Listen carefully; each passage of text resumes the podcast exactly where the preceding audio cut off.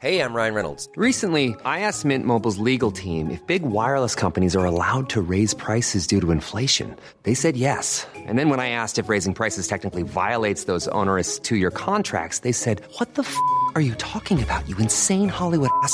So to recap, we're cutting the price of Mint Unlimited from $30 a month to just $15 a month. Give it a try at mintmobile.com slash switch. $45 upfront for three months plus taxes and fees. Promo rate for new customers for limited time. Unlimited more than 40 gigabytes per month. Slows. Full terms at mintmobile.com. Bonjour à tous, bonjour à toutes. Ravi de vous retrouver pour un nouveau numéro euh, de la belle équipe. La Chine passe du zéro Covid au zéro contrôle. Et comme si nous n'avions rien appris de ces trois dernières années de pandémie, chacun réagit à sa manière. On instaure unilatéralement dans chaque pays des mesures préventives. Un test négatif exigé aux États-Unis, en Italie ou encore depuis ce matin en Espagne. Un choix plus politique que sanitaire puisque l'instauration des tests n'a malheureusement jamais permis d'arrêter l'épidémie. Nous le saurions, je le crois, depuis aucun commentaire non plus sur la présentation d'un certificat de vaccination. Les vaccinés ne transmettent donc plus le virus en Espagne. Ah bon? Tout cela ne sert à rien, ou presque donc, sauf à donner l'illusion à la population que les gouvernements agissent pour protéger leur population, mais tout cela n'est qu'illusion. Espérons que la France ne cède pas à ce mouvement et que le gouvernement agisse de manière raisonnée et raisonnable. Attendez, des mesures sont annoncées pour ce week-end 2020, 2021, 2022, 2023. Les années suivent et se ressemblent. Avant que je vous présente mes invités, que nous réagissions aussi autour de ces nouvelles mesures, c'est l'heure de votre journal présenté par Maureen Vidal. Pour le réveillon de la Saint-Sylvestre demain soir, un dispositif de sécurité a été mis en place aux abords des Champs-Élysées. Au total, 5400 policiers sont mobilisés. La vente d'alcool à emporter est interdite et la consommation d'alcool également sur la voie publique. En France, le CBD définitivement autorisé en vente et sous toutes ses formes. Le Conseil d'État a levé hier l'interdiction de vente de la fleur et de la feuille de chanvre chargée en cannabidiol, une molécule non psychotrope du cannabis. Le gouvernement l'avait interdite fin 2021. La dirigeante birmane déchue Aung San Suu Kyi, condamnée à 7 ans de prison supplémentaire par un tribunal de la junte pour corruption. Au total, elle encourt une peine de 33 ans derrière les barreaux. L'opposante âgée de 77 ans est incarcérée depuis le coup d'État militaire du 1er février 2021. Gordo, história do futebol. Ó, igual Pelé, não vai ter nunca nenhum jogador igual. Porque a minha mãe e meu pai já fechou a máquina, fechou a machine. Está fechada a fábrica. Então pode ter outros jogadores, pode ter iguais ou melhor. Mas como o Pelé, Dona Celeste e seu Dondinho já está fechada a fábrica, meus pais. Messi, Neymar, Cristiano não tem sorte. Nada, está fechada a fábrica. Vous l'avez euh, tous compris avant de, de commenter euh, les nouvelles mesures préventives euh, mises en place par, par bon nombre de pays avec cette explosion des, des, cas en Chine. On revient bien évidemment sur, sur la mort annoncée hier soir de, de Pelé.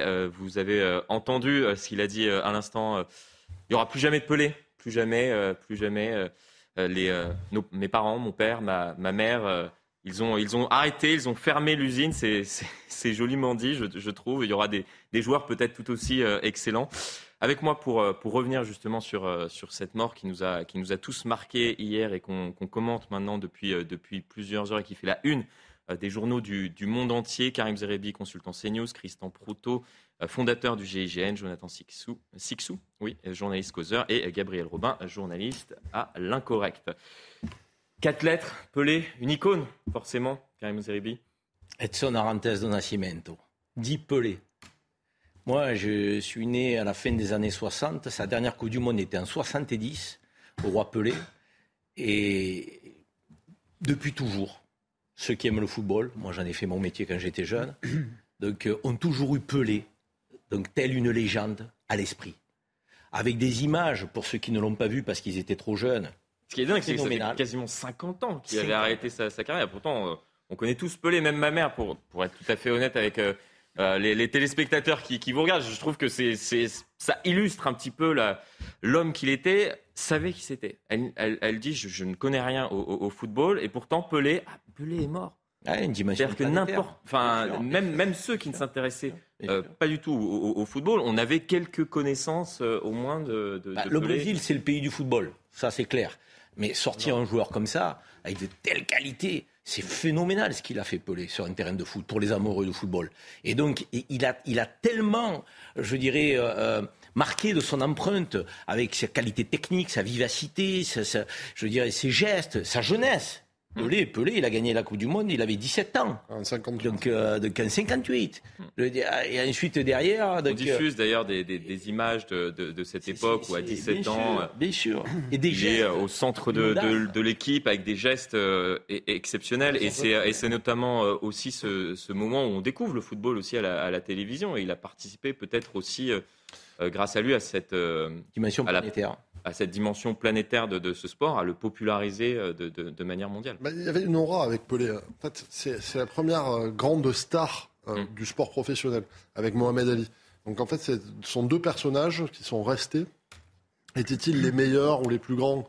Ça, je ne je peux pas y répondre, parce qu'il y en a eu des très grands. Après lui, il y a eu Platini, il y a eu Pelé, il y a eu Maradona, il y a eu Cruyff, il y a eu Messi aujourd'hui, qui, a, qui est extraordinaire. Mbappé, Mbappé peut-être demain. demain. Euh, qui d'ailleurs euh, lui ressemble un peu dans le sens où il a commencé très jeune, il a gagné une Coupe du Monde, euh, Mm. je sais pas quel âge il avait, Mbappé 19 ans, euh, c'est- 19. ou 19 ou 18, c'était juste, euh, un peu plus âgé que, que Pelé, qui avait d'ailleurs battu l'équipe de France en 1958 en demi-finale. Euh, on se souvient aussi du Lob, on se souvient aussi des drames en 1966 où il est cassé euh, par tous les défenseurs euh, dans la Coupe du Monde anglaise. Il y a une très bonne série C'est l'homme à abattre. C'est un peu comme euh, cette année euh, Mbappé dans, notre équipe. Ouais, ouais, il y a- il y, a une très bonne euh, série euh, qui s'appelle El Presidente sur euh, la vie de Joao Avalanche. Mm. Joao Avalanche a été le, le président de la FIFA, le premier président non européen de la FIFA. Et euh, c'était un ami proche de Pelé. Et il montre aussi comment s'est construit ce foot business, en fait. Et Pelé, euh, ça a été le premier, en fait, du, du foot Mm. business. D'ailleurs, dans les années 70, il est parti pour, pour une somme, euh, à l'époque, phénoménale euh, au New York Cosmos. euh, une équipe de stars. Mm. Il a tourné aussi un film après avec Sylvester Stallone. Donc c'était un personnage extraordinaire. Puis les gestes qu'il fait euh, quand il parle de vivacité et de technique, faut pas oublier qu'à l'époque, il n'avait pas du tout les mêmes chaussures, c'est pas le même ballon, c'est pas la même pelouse. Donc c'est beaucoup plus difficile qu'aujourd'hui. hein. Non, je vais pas dans les mêmes euh, Ah conditions. Est-ce que vous savez autour de la table pourquoi euh, il s'appelait, euh, on le surnommait euh, Pelé?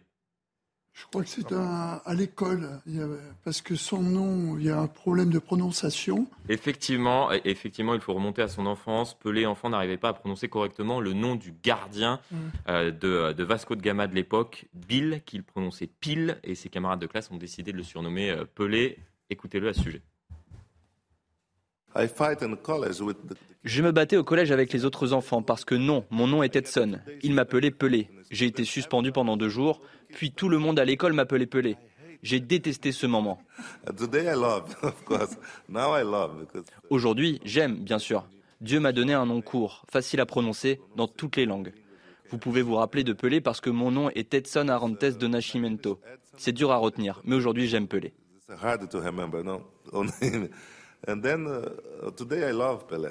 Bon, c'est ça, Christian Proutot. Ce qui est, ce qui est drôle dans, dans, dans ces histoires-là, dans, dans les grandes histoires, c'est qu'il y a toujours une part magnifiée, en quelque sorte, qui participe à la création euh, du mythe. Là, le, le mythe Pelé, il n'aimait pas ce surnom-là, et finalement, c'est euh, le nom qui, qui reste. Oui, tout à fait. Et je pense qu'il a raison.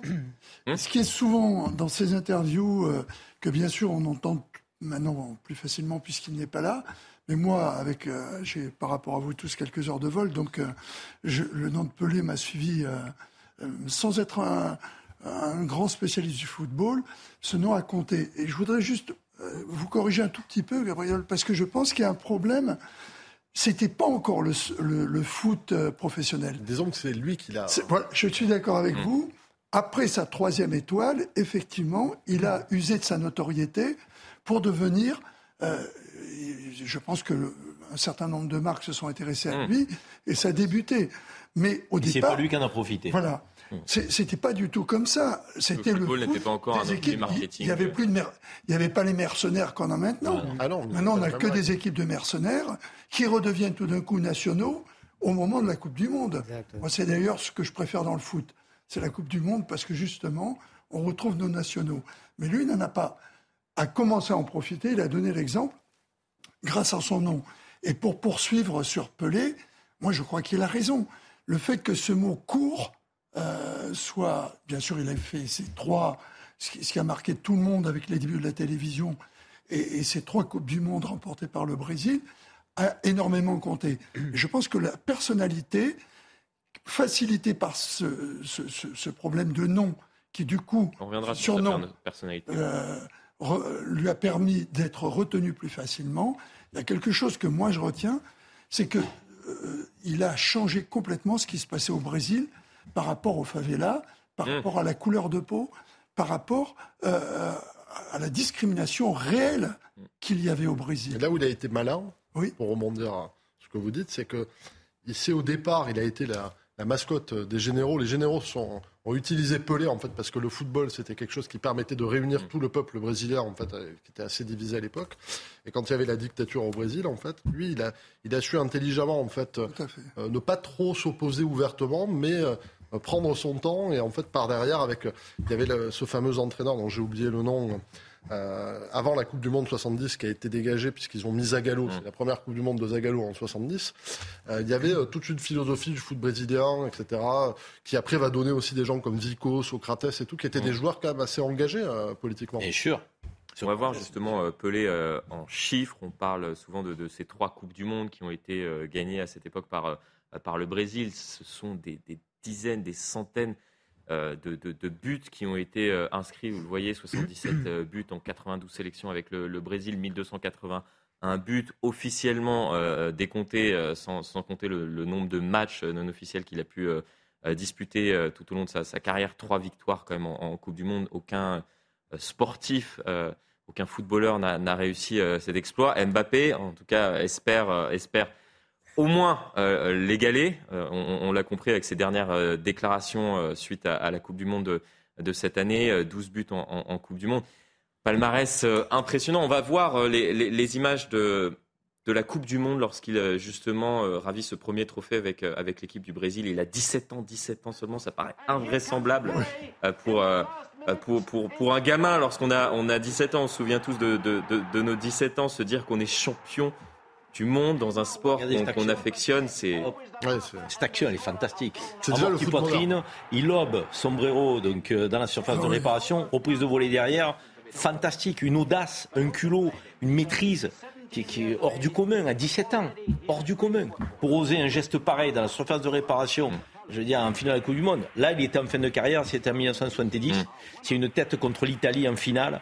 Euh, donc c'est au Mexique, ça. En plus, c'était l'Italie avec la défense de l'Inter Milan de l'époque. Le Catenaccio. Hein. Qui était Ah, super ouais, fort. c'est vrai. On, va écouter euh, Pelé sur, euh, sur son père, la relation qu'il avait avec son père et la promesse qu'il lui avait fait lorsqu'il avait euh, 8, 9, 10 ans. Écoutez. My father used to say, "Oh, men should be strong. Man doesn't cry." Mon père avait l'habitude de dire Les hommes doivent être forts, les hommes ne pleurent pas. Puis j'ai vu mon père pleurer quand le Brésil a perdu le match contre l'Uruguay. Alors je lui ai dit Père, ne t'inquiète pas, je vais gagner la Coupe du Monde. J'avais 9 ou 10 ans, puis 8 ans plus tard en Suède avec le Brésil. Un garçon de 17 ans et le Brésil ont gagné la Coupe du Monde. C'est un cadeau de Dieu parce que je ne sais même pas pourquoi j'ai fait cette promesse à mon père.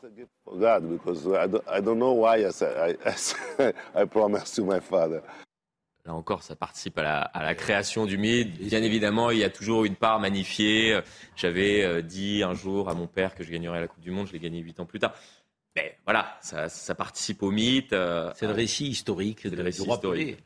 Donc effectivement, il y a, y a- y a du vrai, et puis euh, on romance un peu les choses, on les enjolive, mais c'est pour tous les joueurs pareil. Hein. Vous savez, Maradona qui sort des favelas, euh, euh, donc Zinedine Zidane des quartiers nord de Marseille, tous sont des histoires euh, avec lesquelles euh, euh, ben, les amoureux du football... Et c'est peut-être ça aussi qui, qui nous touche dans le football, c'est-à-dire cette ascension euh, sociale euh, possible. C'est ce qui fait rêver aussi tous, le- tous les jeunes du monde entier. Euh, C'est le sport le plus populaire au monde. Et effectivement, donc, quelle que soit votre Mm. catégorie euh, sociale, vous pouvez aspirer euh, à devenir euh, donc, un grand joueur si vous avez du talent. Et c'est souvent, souvent, pas toujours, mais c'est souvent ceux qui sont issus du milieu défavorisé parce que ils n'ont pas de jouet. Le seul jouet, c'est le ballon. Donc euh, vous commencez à marcher, euh, donc vous tapez dans le ballon avec les copains. Donc au, au plus vous, vous jouez jeune, au plus vous maîtrisez euh, l'art du football. Si on Même pas une bonne conserve, mais bien sûr. on a tous joué au, au- au football avec une balle de tennis, avec n'importe Ah, quel. C'est moins le cas aujourd'hui. Malheureusement, les jeunes sont plus sur la PlayStation donc, que sur, sur le vrai ballon. Donc, ils jouent beaucoup de J'ai manière. appris euh, virtuelle. quelque chose aussi en plongeant dans, dans l'histoire de, de, de Pelé, c'est que le fait qu'il soit numéro 10, ça s'est fait par le plus grand des hasards. C'est-à-dire que je pensais qu'il avait euh, choisi, comme bon nombre de, euh, de, de footballeurs choisissent euh, à présent, leur numéro. C'est-à-dire qu'en général, voilà, tout, tout le monde dans, dans, dans une équipe, lorsqu'on est un, un bon attaquant, on veut être ce, ce fameux numéro 10. Mais en fait, on veut être ce fameux numéro 10 parce que Pelé, un jour, a eu le, le numéro 10. C'était en 58. Il n'y avait pas eu de. Euh, Les, les maillots qui avaient été distribués, en fait, on a un peu distribué les, les, les, les maillots euh, au hasard. Il s'est retrouvé avec le numéro 10 et maintenant tout le monde s'arrache euh, ce maillot. En tout cas, les, euh, ceux qui veulent euh, un jour espérer euh, lui, lui, lui ressembler. Euh, Écoutez euh, Jacques Vendroux à ce sujet qui était, euh, qui était invité de CNews. Pelé, c'est euh, c'est ce qu'on fait de mieux pour le football. Il y a beaucoup d'émotions parce que c'est lui qui a, par exemple, sacralisé le maillot numéro 10. Euh, les Maradona, les Platini, les Zidane, les Mbappé ont choisi le numéro 10 en partie grâce à Pelé. C'est une star immense, immense. Je crois qu'on ne se rend pas compte là au moment où on en parle. Le monde entier va être bouleversé par la mort de, de Pelé. Il est mort comme un seigneur, c'est-à-dire qu'il est parti discrètement. Il n'aurait pas souffert, et ça c'est le plus important. Oui, effectivement, je voudrais profiter que on parle de Pelé, c'est normal, pour rétablir une petite injustice à propos de 58. Il ne faut pas oublier que euh, dans cette Coupe du Monde de 58, le recordman de buts marqués en Coupe du Monde, c'est Juste Fontaine. 13 buts. Or, euh, bon, Le recordman, le record toujours. toujours, détendu. toujours non, Toujours- non battu. toujours. Et je le dis parce que on a nos vedettes aussi, il faut, faut y penser. euh, et c'est une manière de rendre hommage à, à des gens qui ont, qui ont, Qui ont eux aussi euh, en, On le dit, les Coupes du monde, hein, que Justo euh, donc, euh, détienne toujours le record. 13 buts, et il n'est pas prêt d'être détrôné. Parce que c'était quand même assez, assez exceptionnel de marquer 13 buts dans une Coupe du Monde. faut voir Il les buts avait peut-être, euh, aussi hein, en vidéo, hein, si on peut les voir aussi. Un peu Il y aura peut-être un successeur, très, Kylian. Mbappé. En tout cas, c'est ce qu'il espère. On l'a compris avec ses récentes déclarations. Justement, regardez ces- ces- cette séquence entre euh, Pelé et Mbappé. Le football m'a donné tellement d'opportunités de réaliser des rêves, et même des rêves que j'avais pas, parce que je pensais que c'était irréalisable. Et cette rencontre en fait partie. Si j'étais Kylian, voilà, j'essaye de, faire le maximum pour euh, aider mon équipe et ma sélection. Et les comparaisons, c'est flatteur, mais je sais très bien que je ne ferai jamais ce qu'il a fait. Je pense que même les buts dans le City Stade, les buts à la PlayStation, on ne pourra pas égaler 1250 buts. Voilà, moi ce que je veux, c'est aider le Paris Saint-Germain, aider l'équipe de France. Et après, je pense que c'est les autres qui diront de vous que vous êtes le, le meilleur, parce que tout le monde dit de lui qu'il est le meilleur. Il n'a pas besoin de le dire, donc euh, c'est pas un objectif pour moi. Ce qui est intéressant, c'est qu'il y a une vraie humilité, c'est-à-dire qu'il est à côté du, du- du pape entre guillemets de la, de la- de la profession et petit. voilà, je suis je suis Kylian, tout, tout simplement, euh, une vraie humilité et en même temps, euh, lorsqu'on compare, bien évidemment, on va pas comparer euh, le, parcours de, Pelé avec celui de, Kylian Mbappé qui débute à peine dans, la profession, mais on peut en tout cas concernant leurs deux personnalités, c'est ce qui a été salué depuis euh, depuis hier soir. C'est-à-dire la, la- la sympathie de, de- de Pelé, sa gentillesse, son, son humilité aussi euh, parfois. Il y a un peu de ça aussi dans, dans Mbappé lorsqu'on l'écoute là. Je pense qu'on peut les comparer aussi en termes de précocité, parce que Mbappé, c'est quelqu'un qui a commencé très très tôt à Monaco. On l'a oublié, euh, avant d'aller au PSG, il va jusqu'en demi-finale de, de Ligue des Champions, puis il se le fait seul avec Falcao. euh. Il, y avait, il y avait une belle équipe à Monaco, mais c'était pas non plus. il y avait Bernardo Silva déjà qui débutait euh, aussi. Et il était arrivé en demi-finale, il avait 17 ans. Euh, la seule différence en fait entre Mbappé et tous les autres grands joueurs et, et Pelé, c'est que Pelé, il a régné à une époque où il était le seul en fait. C'était vraiment la plus grande star de son époque. Il y a eu Georges Best qui est apparu à la fin, mais c'était pas à ce niveau-là. Alors que les autres, bon, vous avez eu des airs avec euh, à chaque fois un duel. Euh, Cruyff, Beckenbauer, euh, Platini, Maradona, euh, Messi, Cristiano Ronaldo, Mbappé qui sera certainement face à comment s'appelle-t-il, Haaland, le Norvégien. Donc il y a des duels. Pelé, il était tout seul. C'était vraiment la, la- la star ultime pendant 12 ans et euh, en solitaire absolu. Quoi. Mais ce qui, est, ce qui est frappant, c'est que tous les très grands joueurs de dimension mondiale et planétaire qu'il y a eu derrière ont tous toujours eu vis-à-vis de Pelé donc, un sentiment malgré tout d'être un peu en deçà. Ils disent tous c'est le roi. Il n'y en a pas un qui a dit j'ai détrôné le roi, le roi c'est moi, un peu comme on le voit en boxe parfois, donc euh, où euh, les gars se challenge, les gars font... Non, là, que ce soit Maradona, Platini, Zidane, Ronaldo, Messi, Neymar, tous, ils disent le roi, le numéro un, la légende. Après, nous on est derrière. Ok, on fait partie des meilleurs joueurs du monde, mais on n'atteindra jamais le roi Pelé. Donc c'est impressionnant cette forme de respect que lui vous tous les très grands joueurs de la Respect planète. et admiration. Et, que et Kylian Mbappé y compris. J'ai pu voir, et on a tous vu, bien évidemment, énormément de séquences euh, de, de la vie de Pelé euh, ces, ces dernières heures. Et il y a une séquence qui m'a énormément frappé, justement, euh, pour rebondir sur ce que vous disiez à l'instant. C'est Maradona qui est face à Pelé. Et, et Maradona qui fait une demande. On, on voit presque un enfant face à, à son idole qui lui dit est-ce qu'on peut euh, échanger quelques, quelques ballons avec la, avec la tête Ouais. C'est extraordinaire, cette, cette- cette séquence où presque on voit Maradona en train de réaliser un rêve, alors que lui-même, c'est euh, l'idole des, des jeunes à cette époque. Justement, en, en parlant de, de- de cette idole, de, de ce roi euh, qu'on pleure, on va voir que c'est tout un pays euh, qui, qui est en deuil. Il y a trois jours de deuil nationaux qui ont été décrétés au Brésil. Vous voyez ce sujet, ce reportage, même signé Quentin Gribel. Devant l'hôpital où Pelé s'est éteint, des Brésiliens de tout âge se rejoignent. Un moment de communion devant une banderole qui résume l'ampleur de l'hommage qui lui est rendu. Le roi est devenu éternel. Pour nous, Pelé n'était pas qu'un simple sportif. Il faisait partie de nos vies. J'ai l'impression d'avoir perdu un membre de ma famille. Ce n'était pas un simple joueur de foot. Durant ces 40 dernières années, Pelé est devenu un mythe. Et qu'ils arborent le maillot de Santos, équipe où Pelé a évolué presque toute sa carrière, où les couleurs d'un club rival, tous, partagent la même peine. C'est très triste d'entendre cette nouvelle. Pelé. Le roi du football, c'est une perte inestimable. Nous sommes très tristes. Je pense qu'il est l'une des plus grandes idoles du football, non seulement pour les Brésiliens, mais pour le monde entier. Nous savions qu'il souffrait et il va beaucoup nous manquer. Devant le stade de Santos, les fans ont poursuivi leur hommage toute la nuit. Le mythique stade du Maracana, lui, s'est illuminé, tout comme la statue du Christ rédempteur. Un deuil national a été décrété pour trois jours, avant l'enterrement du roi, prévu mardi.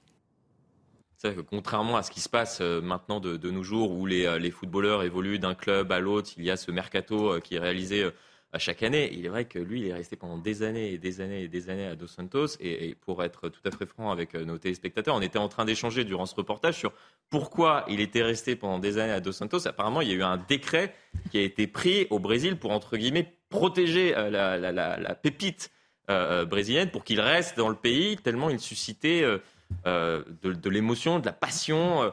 On, on parlait tout à l'heure de, de- de concorde nationale. C'est vrai. Ah oui, oui, oui. c'est, euh, sur Pelé, ça a été le symbole du Brésil euh, des pendant les années 50, dans les années 60, euh, 70, encore aujourd'hui d'ailleurs, parce que c'est vrai que quand on pense au Brésil, on pense beaucoup au football. On pense aussi à d'autres choses. hein. Il y a- je ne vais pas résumer le, le Brésil au football. Effectivement, euh, Karim Zeribi disait que c'était le pays du football. C'est l'un des pays du football, parce qu'on peut rajouter l'Allemagne, l'Italie, euh, bon, euh, l'Espagne aussi par certains aspects, et même nous, aujourd'hui, depuis, euh, depuis euh, deux décennies. Mais le, le- le foot brésilien a toujours eu une aura euh, de spectacle, de, euh, de, de communion populaire, et, et le pouvoir politique brésilien euh, ont su s'en servir euh, quand c'était nécessaire, d'où ce décret. Ils ont fait avec Pelé ce qu'on fait habituellement en économie. Ils ont mis en place une politique de- protectionniste.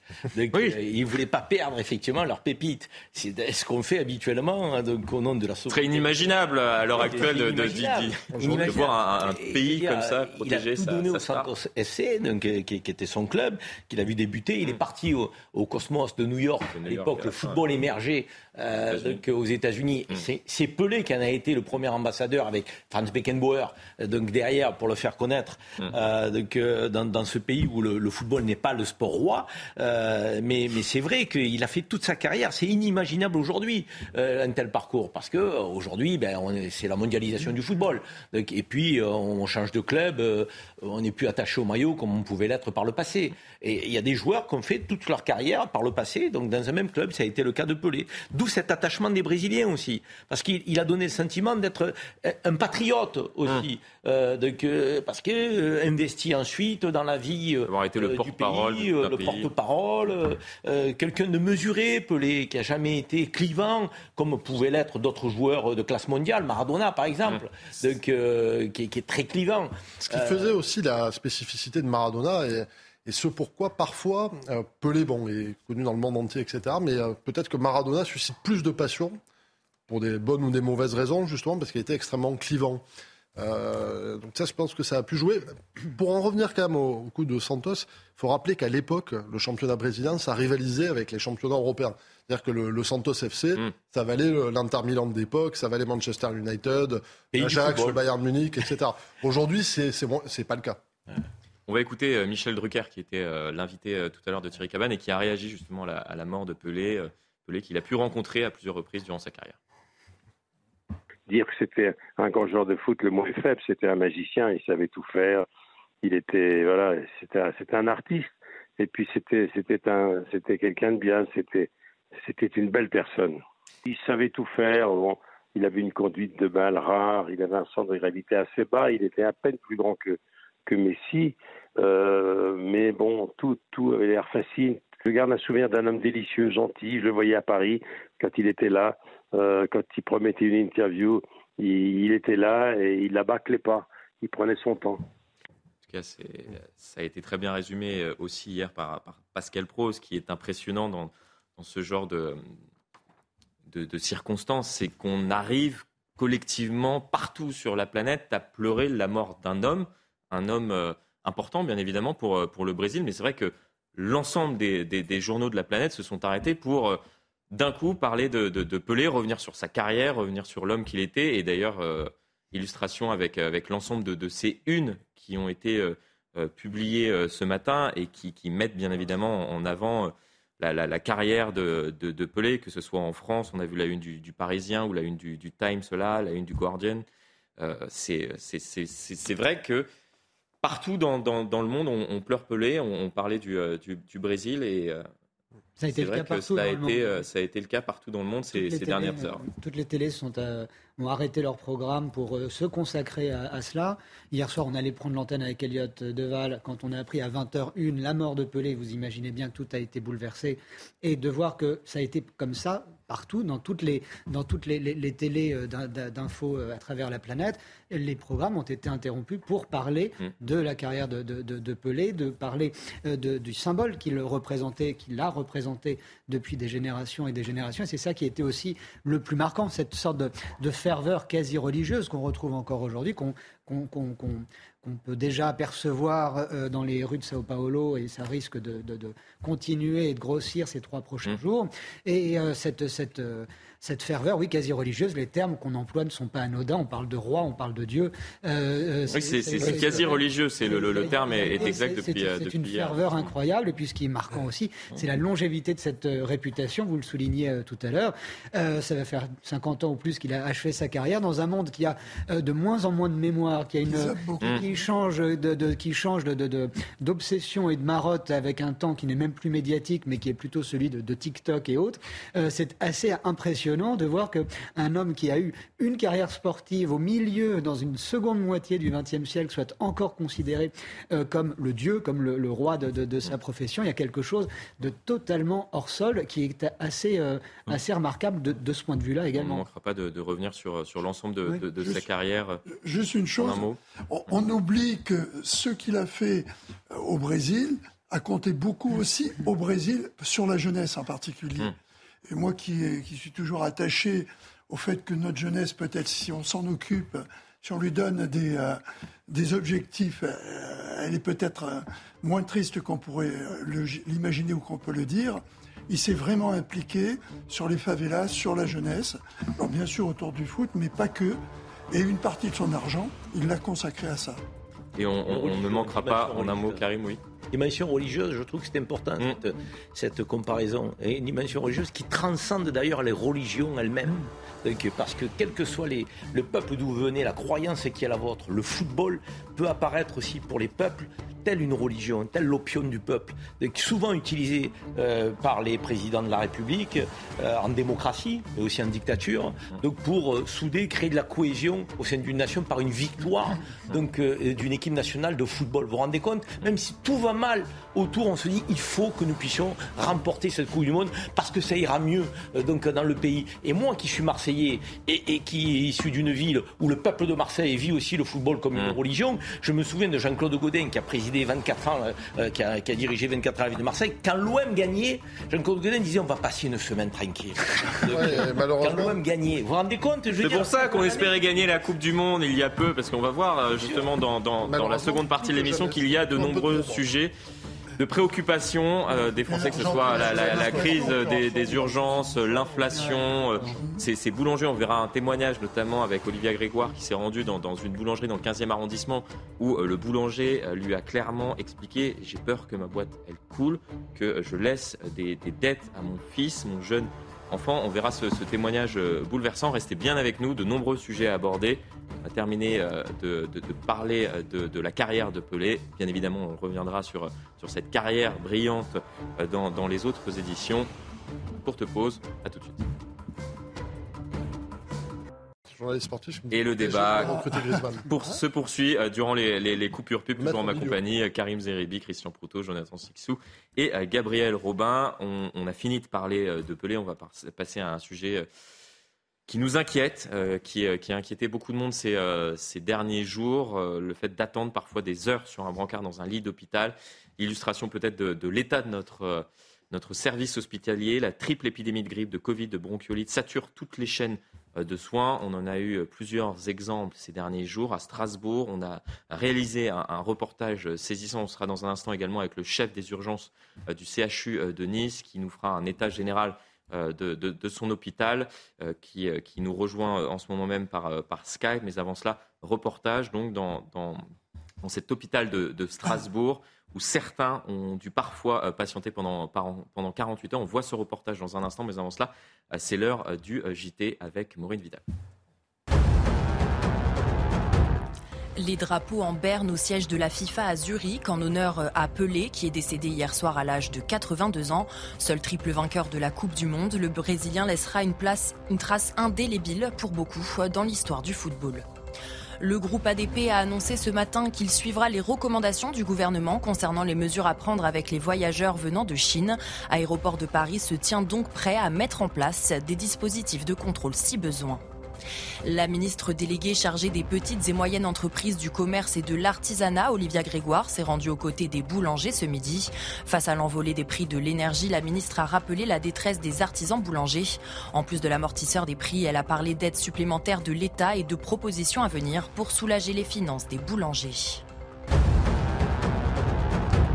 le disais juste avant euh, les titres, euh, nous avons réalisé un, reportage donc, euh, dans, cet hôpital de Strasbourg où parfois les patients ont dû patienter pendant 48 heures, deux jours sur, sur un brancard avant d'être pris en charge. Regardez ce reportage, on en parle dans un instant. Au CHU de Strasbourg, dans le Bas-Rhin, les urgences débordent dans les couloirs. On ressent à la fois les crises épidémiques, les vacances et le mouvement social de la médecine libérale. Allongé sur son brancard, cet homme prend son mal en patience depuis plusieurs heures. C'est long. C'est long et enfin le temps il est il passe pas quoi. Le temps passe pas. Après j'ai aussi une petite fille qui m'attend à la maison. Cette tension pèse également sur le quotidien des soignants. En poste depuis 31 ans, le professeur Bilbo s'inquiète. Ce qui nous impacte directement euh, avec la, la résultante, c'est des patients sur des brancards 24-48 heures qui n'existait pas il y a deux ans, et en particulier pour les personnes âgées. Et ça, euh, c'est effectivement un peu quelque part choquant. Néanmoins, euh, encore une fois, euh, la mission l'a remplie. La congestion des urgences s'observe également dans la salle de régulation des appels du SAMU, jusqu'à 1800 décrochés par jour. C'est compliqué, mais on essaye de trouver effectivement des ressources humaines. On a fait revenir des assistants de régulation médicale euh, qui étaient en formation, par exemple. On essaye de s'organiser au, jour le jour face à, l'afflux. Le syndicat SAMU Urgence de France a comptabilisé au moins 23 décès inattendus en décembre au niveau national, conséquence des difficultés de prise en charge.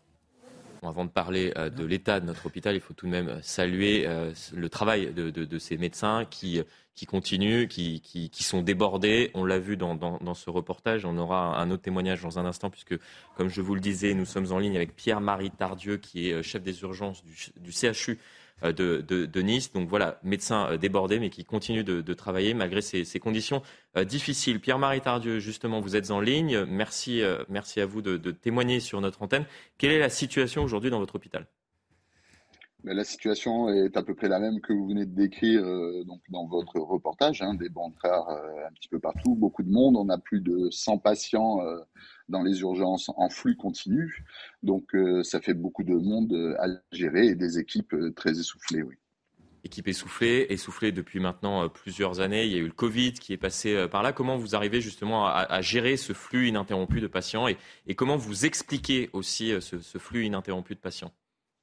Ben, vous êtes entre le marteau et l'enclume, en fait. Vous êtes dans la protection d'une équipe qui n'en peut plus, en fait, avec une perte de sens hein, chez tous les soignants, et puis vous le vivez actuellement avec cette grève des médecins généralistes.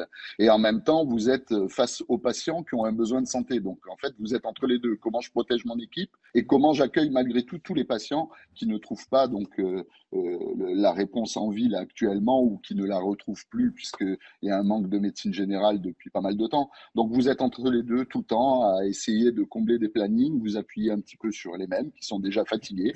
Bref, euh, je, on, appelle auprès de vous depuis des années. Les urgences, c'est pas la première fois que ça arrive. Hein. Je veux dire, euh, euh, quelqu'un disait c'est pire que au premier Covid. Oui, c'est pire parce que les gens sont essoufflés. C'est les mêmes qui sont au front et beaucoup s'en vont. Donc maintenant, on a des problèmes de personnel. Vous restez en ligne avec nous. On poursuit la discussion avec mes, mes invités sur ce plateau. Il y a une perte de sens et euh, on, parle là en, ce moment euh, des, médecins, des, urgentistes, mais on a l'impression qu'effectivement, dans bon nombre de métiers, maintenant, depuis plusieurs années, il y a une perte de sens, un manque d'attractivité aussi peut-être dans, dans ces métiers-là. Pourtant, médecin, urgentistes, c'était des métiers qui faisaient rêver. Enfin, si, je ne me trompe, euh, il y a plusieurs années maintenant, Jonathan Sissou. Ce sont des métiers avant tout de vocation, c'est-à-dire hum. qu'on ne, on ne vous force pas à devenir euh, euh, soignant, médecin ou, infirmière. C'est que vous avez, entre guillemets, la, foi pour, pour, pour, le, pour le devenir. Vous prêtez le serment d'Hippocrate, qui n'est pas rien, hum. et vous vous impliquez dans quelque chose qui correspond à votre vision de la vie et de votre engagement sur Terre, en quelque sorte. C'est la grandeur de, de, de ce, de ce métier-là, qui est totalement euh, souillé et qui est totalement abandonné, comme l'État depuis euh, des euh, années, pour ne pas dire des décennies, abandonne toutes ces grandes institutions, l'hôpital, l'université, la recherche, la SNCF, le nucléaire. On voit année après année le grand démantèlement et nous en payons cette année, ces années-ci, les, frais. Et ça va prendre beaucoup de temps et beaucoup d'années pour refaire partir toute la machine, si on arrive à la refaire partir, parce que nous avons toujours des cerveaux et des bonnes volontés, mais le plus souvent que se passe-t-il euh, Ces gens-là partent à l'étranger, euh, où on les rémunère à la hauteur de leurs compétences, mmh. où il y a une, rémunération euh, qui est séduisante, où la recherche est également rémunérée. Si vous voulez, vous avez tout un ensemble qui, qui n'existe plus en France et on assiste. Et là, vous nous montrez des images qu'on n'a jamais vues dans un hôpital français. C'est indigne. Et vous, et vous avez très mmh. bien fait, Florian, de, de rappeler, le, de rappeler le, le travail de, de, ces soignants qui, malgré ces conditions déplorables, continuent de travailler, de s'impliquer, même plus à 100%, à 3000% peut-être. Mm. Et on en est quasiment, dans certains cas, à, avoir des anges gardiens qui font quasiment des miracles avec les, moyens euh, qui leur sont euh, dévolus pour nous soigner, pour venir en aide euh, aux, personnes qui, qui, en ont vraiment besoin. Malheureusement, comme le, sujet vous le disait, il y a eu 23 personnes mortes mm. au service des urgences cette année. C'est ahurissant d'entendre ce, type, d'entendre ce type de chiffres. Un dernier point, on parle des, des médecins généralistes en grève, la médecine de ville, elle est indissociable de la médecine hospitalière. Les deux se renvoient euh, des responsabilités naturelles. Et quand il y en a un qui est malade, et eh ben l'autre empathie. Une des causes. Euh, Exactement. Que, que, nous a révélé euh, à l'instant Pierre-Marie Tardieu, qui est toujours en notre compagnie. Pierre-Marie Tardieu, j'ai du mal à croire que le ministre actuel, François Braun, qui est un médecin urgentiste, qui était à la tête de, de SAMU Urgence, n'ait pas pris conscience de, de l'état de l'hôpital. Est-ce que vous estimez euh, euh, qu'il que, a pris euh, conscience de, l'urgence de la situation, qu'il y a des efforts qui vont, qui vont être réalisés dans, dans, les prochains mois, ou est-ce que vous êtes plutôt sceptique aujourd'hui? Non, mais on reste en confiance et on, on, espère tous les jours parce que si on n'espère plus, le lendemain on se lève pas et on recommence pas. Euh, je pense qu'il en a bien conscience, mais il arrive au bout de, pas mal d'années de, mmh. problèmes complexes, de, gestion euh, difficile à l'hôpital. Hein. Vous avez eu des changements, vous en parlez souvent, et, euh, une société qui change aussi. Il y a une société qui change, hein. donc ce n'est plus une société de dévouement, c'est une société qui est quand même nourrie d'hyper-individualisme et, ça devient compliqué maintenant de, se protéger dans son métier, euh, dans cette société. Donc euh, on n'a plus la, médecine d'avant. Je pense qu'on va assister, et j'espère, et c'est mon vœu pour 2023, à une refondation totale de notre système de santé. Mais non seulement une refondation du pilier libéral et du pilier hospitalier, il n'y a pas de problème, mais aussi euh, une refondation dans la tête de la population, parce que peut-être qu'il y a un nouveau système de santé qui va devoir apparaître et une nouvelle façon euh, de, prendre en charge les gens et euh, de, façon peut-être différente, mais euh, il faut qu'on soit écouté et qu'on arrive, médecine libérale et médecine hospitalière, mmh. à faire que par territoire, il y ait la meilleure santé possible. On parlait de, perte de sens au sein de la, médecine. Des, urgences. On a évoqué à l'instant la, médecine de ville, les médecins libéraux qui mmh. sont en, en, grève. On va voir ce reportage signé Clémence Barbier avec aussi un autre témoignage euh, juste après cela euh, d'un médecin libéral qui a appelé à la grève, qui est actuellement euh, avec, un cabinet fermé et, qui explique que, la grève va perdurer tout simplement parce qu'il n'y a plus aucun contact entre les médecins libéraux en grève et le ministère de la Santé. Regardez ce, reportage signé Clémence Barbier on peut la discussion. Des services d'urgence et de SOS médecins débordés depuis le début de la grève des généralistes. Depuis une semaine, la colère des grévistes ne faiblit pas, bien au contraire. Face au mutisme du gouvernement, le collectif Médecins pour demain réitère son appel à fermer les cabinets au-delà du 2 janvier aucune nouvelle de la part de notre ministre de tutelle ou du gouvernement. Nous avons donc décidé de demander euh, une entrevue avec euh, Madame euh, la Première ministre, Elisabeth Borne. Un ultime cri d'alarme alors que le ministre de la Santé a condamné ce mouvement de grève. Le collectif réclame toujours moins de tâches administratives, s'oppose à l'obligation d'installation des médecins dans les déserts médicaux et surtout il faudrait vraiment avoir euh, un geste fort de la part euh, du gouvernement euh, en notre faveur, à savoir une revalorisation franche des tarifs de consultation. Médecins pour demain prévoit une manifestation nationale à Paris le 5 janvier.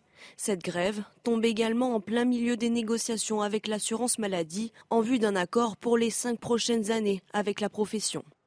Mathias Vargon, euh, médecin urgentiste et chef de, service à l'hôpital de la Fontaine de, Saint-Denis, était l'invité ce matin de nos confrères de, France Info. Il a réagi euh, justement à cette, grève des médecins libéraux.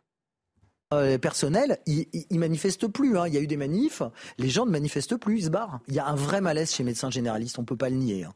C'est clair sur leur rémunération, mais sur la façon de travailler aussi, sur les déserts médicaux. Il y a, une vraie problématique de qu'est-ce que c'est qu'être médecin libéral en France.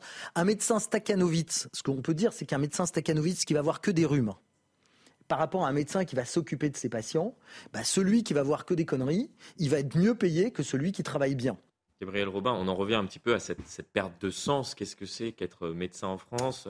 Ce, qu'il dit. Euh, pas qu'une question d'argent finalement. Ce que M. Euh, Vargon vient de, vient de dire euh, sur les médecins staccanovistes est une réalité. Il y a certains médecins généralistes qui gagnent très très très bien leur vie parce qu'ils vont faire 50, 60 consultations par jour. Je ne sais pas si vous vous rendez compte. Hmm. Ils commencent à 8 h du matin, ils s'arrêtent à 22 h en fait et ils vont consulter toute la journée. Et ils vont arriver à des niveaux de rémunération qui sont largement équivalents à ceux des, des, spécialistes les plus renommés. Parce qu'ils vont faire de l'abattage. Effectivement, il y a, d'autres médecins qui n'ont pas cette approche, qui vont prendre plus de temps. Euh, est-ce que la question euh, sous-jacente de tout ça n'est-elle pas euh, la question du, paiement à l'acte? Je m'explique. Le paiement à l'acte, en fait, c'est un système qui n'existe qu'en France. La T2A, la, tarification à l'acte? La tarification à l'acte. Là, les médecins, pour, les médecins en révolte demandent le doublement du paiement à l'acte. C'est pas possible passer de. C'est-à-dire, il demande. Ah non, le paiement à l'acte concernant les médecins. Il demande une augmentation de 100%, plus des aides pour engager du personnel administratif, etc. Excusez-moi, c'est beaucoup trop. Euh, on ne peut pas se le permettre parce que euh, le, la rémunération du médecin, ce sont nos impôts par la sécurité sociale qui le paye. Mm. En fait. C'est-à-dire que c'est la, la, sécurité sociale qui paye les médecins. Mm. En fait, ce sont les gens, mais après, ils sont remboursés par la sécurité sociale. Donc c'est, c'est un système, en fait, qui, qui ne tient pas aujourd'hui. Euh, il y a peut-être. Alors là, il, demande globalement une remise à plat du système. On, a vu euh, notamment avec, euh, avec Pierre-Marie Tardieu qu'il espérait qu'il y ait une refonte globale. Et c'est vrai qu'on en parle, j'ai l'impression, depuis des années. On en a reparlé durant la, crise du Covid avec euh, ces, chefs d'urgence, que ce soit aujourd'hui le, témoignage de Pierre-Marie Tardieu qui, explique qu'il faut revoir en profondeur notre système de santé. On a eu euh, cette période post-Covid où on a commencé à aborder la question, mais visiblement, euh, il n'y a rien qui a, qui a, changé globalement dans notre pays. Moi, j'ai entendu des, solutions qui me paraissaient assez surréalistes. C'est-à-dire le, tripler les tarifs, avoir trois tarifs différenciés en fonction de la nature de, ce que, euh, de l'acte mm. que le médecin généraliste va faire, etc. Il y a, pourtant des, il y a aussi des choses qui peuvent être scandaleuses à l'hôpital. C'est-à-dire que dans les, dans les hôpitaux qui sont éloignés des centres et des grandes villes, euh, si vous avez, je peux vous citer un exemple. Euh, par exemple, en Ariège, a un hôpital psychiatrique. Pour des, des périodes de trois semaines, ils vont engager un médecin psychiatre parce qu'ils ont personne en fait et que l'hôpital il n'y a pas assez euh, il y a pas assez de patients là au contraire. Et ils vont et, donc c'est le public et ils vont payer ce gars-là 30 000 euros pour trois semaines. Alors que les autres par exemple vont gagner beaucoup moins. Donc il y a, une espèce de déséquilibre un peu à la française. On ne sait pas ce qui se passe. Euh, certains vont prendre 30 000 euros pour travailler trois semaines à l'hôpital public parce qu'ils sont en remplacement et d'autres vont gagner beaucoup moins alors qu'ils sont aux urgences toute la journée. Euh, on pourrait peut-être effectivement réfléchir à un système qui soit un peu plus rationnel, peut-être un peu plus libéral, comme ce qui a en Suisse, par exemple, euh, je vois que euh, on parle des centres médicaux avec les médecins salariés, mais il y a d'autres solutions. C'est-à-dire que vous avez, par exemple, des petites maisons médicales avec euh, petite radiologie, avec du labo, avec du labo, avec kiné, etc. Où on peut faire de l'urgence en fait, et pour désengorger les urgences en fait des urgences principales. Mais par exemple, si vous vous cassez le poignet, est-il nécessaire d'aller aux urgences? Est-ce que vous ne pourriez pas on pourrait pas imaginer en fait des systèmes avec des médecins. On en revient à la problématique des déserts médicaux, c'est-à-dire pourquoi les personnes vont directement maintenant aux urgences et c'est presque devenu un automatisme. C'est aussi parce que Tout à fait. Euh, il y a euh, bon nombre de personnes qui n'ont même pas de médecin généraliste. Je crois que le chiffre c'est 6 millions en France. Il y a même des déserts médicaux en ville, en ville. dans les zones. Et il y a énormément de déserts médicaux. Ça, ça paraît. Euh, c'est pas qu'à la campagne. Hein enfin, inconcevable que, que, Paris, par exemple, soit un désert médical ou que de, de grandes métropoles soient des déserts médicaux, mais c'est une réalité. C'est-à-dire qu'y compris dans, dans, de grandes capitales où on se dit on a euh, accès à tout type de, de, services. Non, c'est compliqué euh, d'avoir un médecin, un médecin euh, généraliste. Pierre-Marie Tardieu, vous êtes toujours avec nous. Quelles sont les, les propositions, par exemple, que, que, vous faites sur le terrain, qui sont parfois remontées au niveau du, du, ministère de la Santé pour globalement améliorer la, la, la situation? Moi, la première chose, pour rebondir sur euh, ce qui a été dit, c'est très compliqué de dire euh, qui doit gagner, gagner qui et qui doit gagner euh, combien. Parce que si on rentre dans ce mmh. débat, on ne s'en sortira pas. Euh, la problématique, c'est qu'actuellement, vous voyez un médecin pour 25 mmh. euros et que vous faites faire des ongles pour 30 euros. Donc, à un moment donné, c'est très compliqué de rentrer dans cette polémique. Je crois qu'à un moment donné, on a une médecine conventionnée en France qui a été extraordinaire, qui est extraordinaire. Je vous assure que c'est le seul pays au monde où vous avez un accès au droit et où vous avez un droit à la santé qui existe tel quel. Malheureusement, je pense qu'il va falloir continuer à pouvoir le conserver parce que c'est un des piliers de fondement de notre nation. Mais par contre, il va falloir rediscuter de tout le système de santé et de savoir, c'est de, l'éco-santé. Hein. On a eu la même chose pour l'électricité, ben, on a eu abondance et maintenant peut-être qu'il faut réfléchir à une éco-santé, mais qui investisse tout le monde, médecins et patients c'est-à-dire, il faut euh, qu'il y ait euh, une vraie collaboration, entre guillemets. C'est vrai qu'on en a beaucoup parlé ces, ces, dernières années, entre la médecine de ville, la médecine euh, à l'hôpital, pour, pour tenter justement de, de désengorger le service. Il y, a, deux piliers, il y a la médecine de ville et la médecine euh, hospitalière. Maintenant, en ville, on avait l'habitude du euh, médecin à papa, comme on dit, ou le médecin d'antan qui vous répondait à minuit, qui euh, ne mangeait pas avec sa famille, qui finissait à 23 heures, mm. qui répondait au téléphone, qui était là, qui vous suivait, parents, enfants, petits-enfants. Mm. Oui, oui, ça a existé. Maintenant, il y a un confort Malheureusement, on a un petit problème de, de, de, de, son. On vous entend un peu moins bien que, que tout à l'heure. Merci beaucoup, en tout cas, pour votre, pour votre témoignage. Bon courage parce que je sais que cela va être encore compliqué ces prochaines heures, voire ces, prochains jours, puisque vous nous avez témoigné de l'afflux euh, de, patients qui ne, qui ne s'arrêtent pas maintenant depuis, euh, depuis plusieurs jours, compte tenu du, contexte épidémique actuel avec, euh, avec cette épidémie de, Covid, de bronchiolite ou encore de, grippe. Un dernier mot peut-être sur cette question autour de la table, avant que nous marquions une, une oui, Je, rejoins tout ce, tout ce qui a été dit par Pierre-Marie Tardieu, surtout qu'il a souligné quelque chose, c'est le changement de mentalité. À, au départ, c'est-à-dire sur la médecine euh, générale, qui fait les choses. C'est que les jeunes médecins qui arrivent, ils veulent avoir leur week-end, ils veulent avoir. Et ce qui fait que on a mis en place un système qui, le système lui-même, engorge Les urgences, on vient dire, on, vient dire qu'effectivement, là, les urgences, on monte des lits.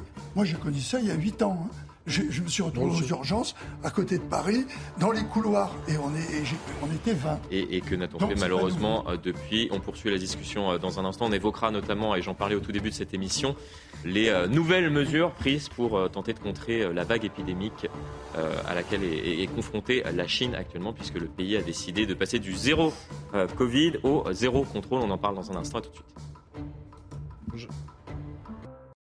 Ravi de vous retrouver pour la troisième partie de la belle équipe. Si vous nous rejoignez à l'instant, toujours en ma compagnie Karim Zeribi, Christian Proutot, Jonathan Sixou et euh, Gabriel Robin. On en vient à parler euh, de euh, ces nombreuses mesures qui sont prises pour tenter de, stopper la vague épidémique actuellement en Chine. Le nombre de cas, alors officiellement, il n'y a que 5000 cas qui ont été détectés hier en Chine pas sûr euh, euh, qu'ils nous disent euh, vraiment la, vérité. On va en parler dans, un instant tous ensemble. On verra les mesures qui sont prises par, par nos voisins. L'Italie, aujourd'hui l'Espagne qui décide de prendre des, mesures similaires aux mhm. Italiens. Mais avant cela, c'est l'heure du JT avec Adrien Spiteri.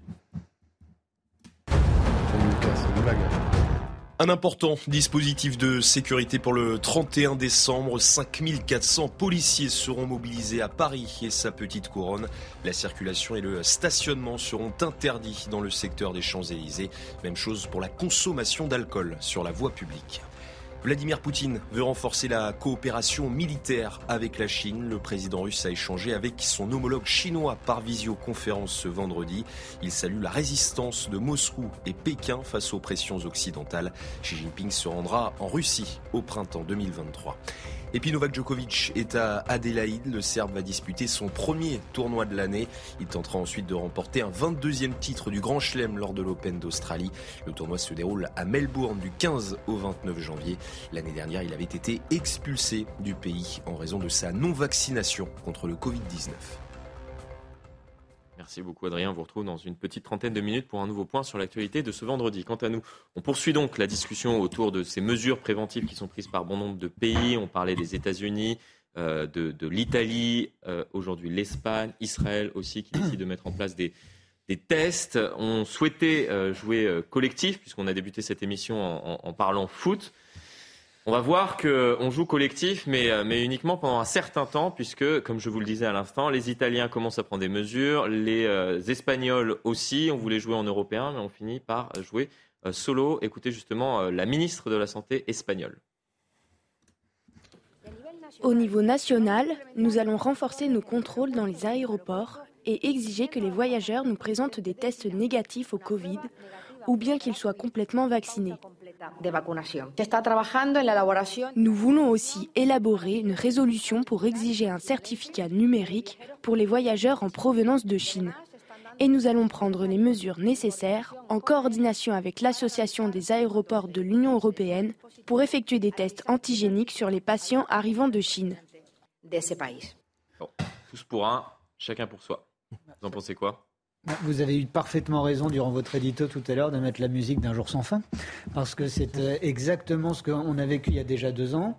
Aucune leçon vraisemblablement n'a été tirée euh, de ce que nous avons vécu, puisque on a eu, il y a, au début de l'épidémie, on a bien vu que l'Union européenne n'existait pas. C'était chacun pour soi et euh, chacun faisant pour euh, sa population et au détriment parfois du voisin. Et je parle là de l'Union européenne. Hein. Donc là, on voit que l'Espagne, l'Italie s'organisent euh, de leur côté.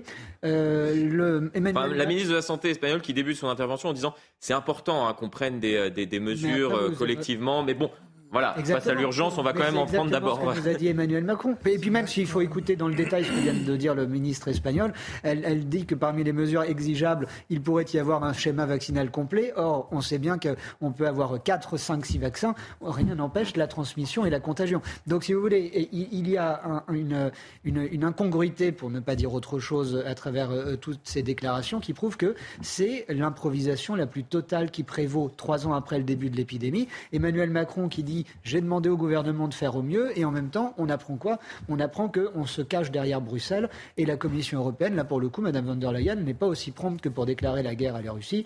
Là, pour, nous, pour ce qui est de nous protéger contre le virus, elle est en vacances de Noël, je pense, parce qu'on ne l'a pas entendu. Vous partagez le même avis autour de la table? Mme von der Leyen n'avait pas déclaré la guerre à la Russie. Elle a demandé dans ses propos... Des... On n'a pas déclaré la guerre. Non, mais c'est un détail, mais qui me semble important. Non, mais la guerre au virus Moi, je, je, pas, mais... je, je comprends l'analyse, mais je ne la partage pas pour une raison simple. C'est que si on savait comment mm. ça se propage, ça se saurait. Ça fait deux ans de, de, de Covid, et chaque fois qu'on pose la question, on vient vous répondre, il faut un masque, il faut machin, il faut truc. Mais c'est des emplâtres sur des jambes de bois. Hein. Mm. C'est pas, on n'a pas sur les virus, on ne sait pas vraiment comment ça se propage. Donc après les mesures que l'on prend, pour moi c'est de l'agitation pour donner le sentiment à la population dormez en paix, on veille sur vous. Mais la réalité médicale, elle n'y est pas. Elle n'y est pas. C'est la même chose que tout d'un coup, ce que vous disiez fort justement, que d'arriver à zéro Covid, à zéro contrôle. J'ai bien aimé l'image, mais on ne va pas me faire croire que c'est le fait du passage en Chine de zéro Covid qui fait qu'il n'y en avait pas et que tout d'un coup il y en a plein. Le Covid existait déjà avant que le Covid existait déjà, mais ils ont pris des mesures assez drastiques. Parfois, on a vu ces images de euh, personnes qui étaient euh, enfermées chez elles avec, euh, avec des gens qui venaient devant leur appartement pour sceller la porte, pour être sûr qu'ils étaient isolés. Quoi?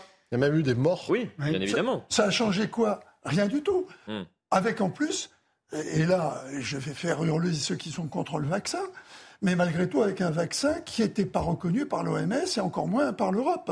Hmm. Donc le vaccin chinois n'ayant pas l'efficacité voulue, Mm. n'ayant pas en plus les personnes qui étaient... Aussi parce qu'on manque énormément d'informations. Quand on voit que euh, la Chine explique qu'hier, il y a eu un mort, un mort du Covid, qu'il y a euh, des, des, des, Chinois qui commencent à se ruer dans les pharmacies ou autres pour acheter des tests, pour acheter des masques, pour euh, tenter de faire face à la situation et qu'on nous dit qu'il y a eu un mort sur une population d'un milliard, un milliard et demi de personnes.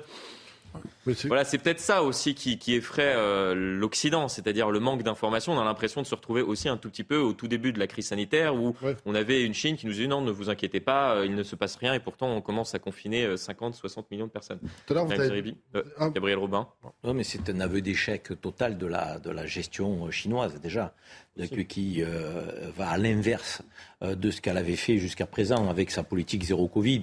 Là, on, sent qu'elle est plutôt encline à, laisser l'immunité collective mm. euh, donc, prendre, prendre racine dans, la population chinoise et avec les dégâts que cela cause, puisqu'il n'y a aucune maîtrise effectivement du phénomène.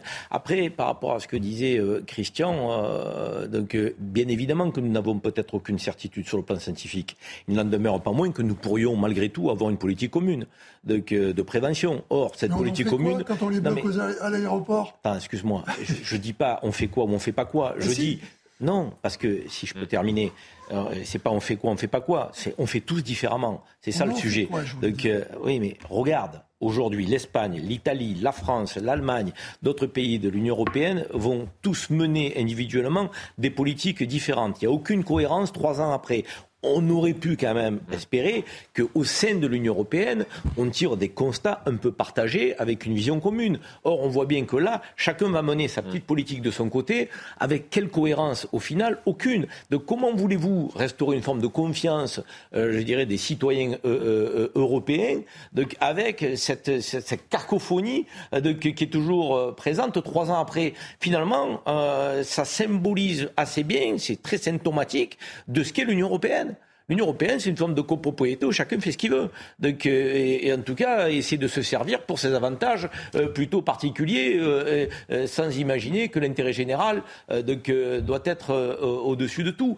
On, voit bien, au début de la crise, on s'est piqué des masques sur les tarmacs entre pays de l'Union européenne. Au final, certains vont bloquer les frontières, d'autres vont pas le faire, d'autres vont présenter des hmm. tests, d'autres vont pas. Je veux dire, c'est compliqué d'avoir un sentiment européen. Donc c'est pour ça que ceux qui ont voulu euh, nous porter l'idée d'une Europe fédérale magnifique, qui allait nous unir, c'est un leurre. Nous avons des États-nations qui forment l'Union européenne avec chacun une politique euh, euh, relative à la souveraineté nationale des uns et des autres. Il faut l'assumer. Il faut l'assumer sur ce sujet comme il faut l'assumer sur tous. Moi, je, je, voulais revenir sur le chiffre que vous aviez donné de 5000 cas détectés en Chine. Je ne crois pas une seule seconde, c'est au moins 100 fois ça. Euh, un mort. Voilà. Il y a un taux de contagiosité. Aujourd'hui, en France, pour vous donner un ordre de grandeur, pour les téléspectateurs qui nous regardent, il y a entre 20 et 30 000 cas qui sont déclarés quotidiennement, et il y a entre 20 et 120, 130 morts par jour. Il y, a deux pays euh, qui mentent de manière éhontée industrielle au monde, c'est la Chine et la Russie. Euh, aucun propos d'un dirigeant de ces deux pays-là ne peut être pris pour argent comptant. Euh, il n'y a, rien de vrai qui sort mmh. de ces, de ces régimes-là. En tout cas, quand ils s'adressent à nous. ils nous mentent sciemment et, et avec euh, un cynisme qui fait froid dans le dos. Pour ce qui concerne euh, ce, variant qui n'est pas nouveau, en fait, qui circule mmh. déjà en France, c'est le B29, ça fait 7 euh, ou 8 mois qu'il circule en France. On a eu 30 000 cas, d'après ce que j'ai lu avant de venir. Le BF7, pardon. on a eu 30 000 cas, donc qui circulent déjà. Donc faire des tests, faire du dépistage comme le font l'Italie et l'Espagne, pourquoi pas si ça rassure la population Est-ce que c'est vraiment nécessaire ou utile je ne sais pas. En tout cas, ça ne mange pas de pain, ça ne fera pas de mal de, dépister les passagers en provenance de Chine.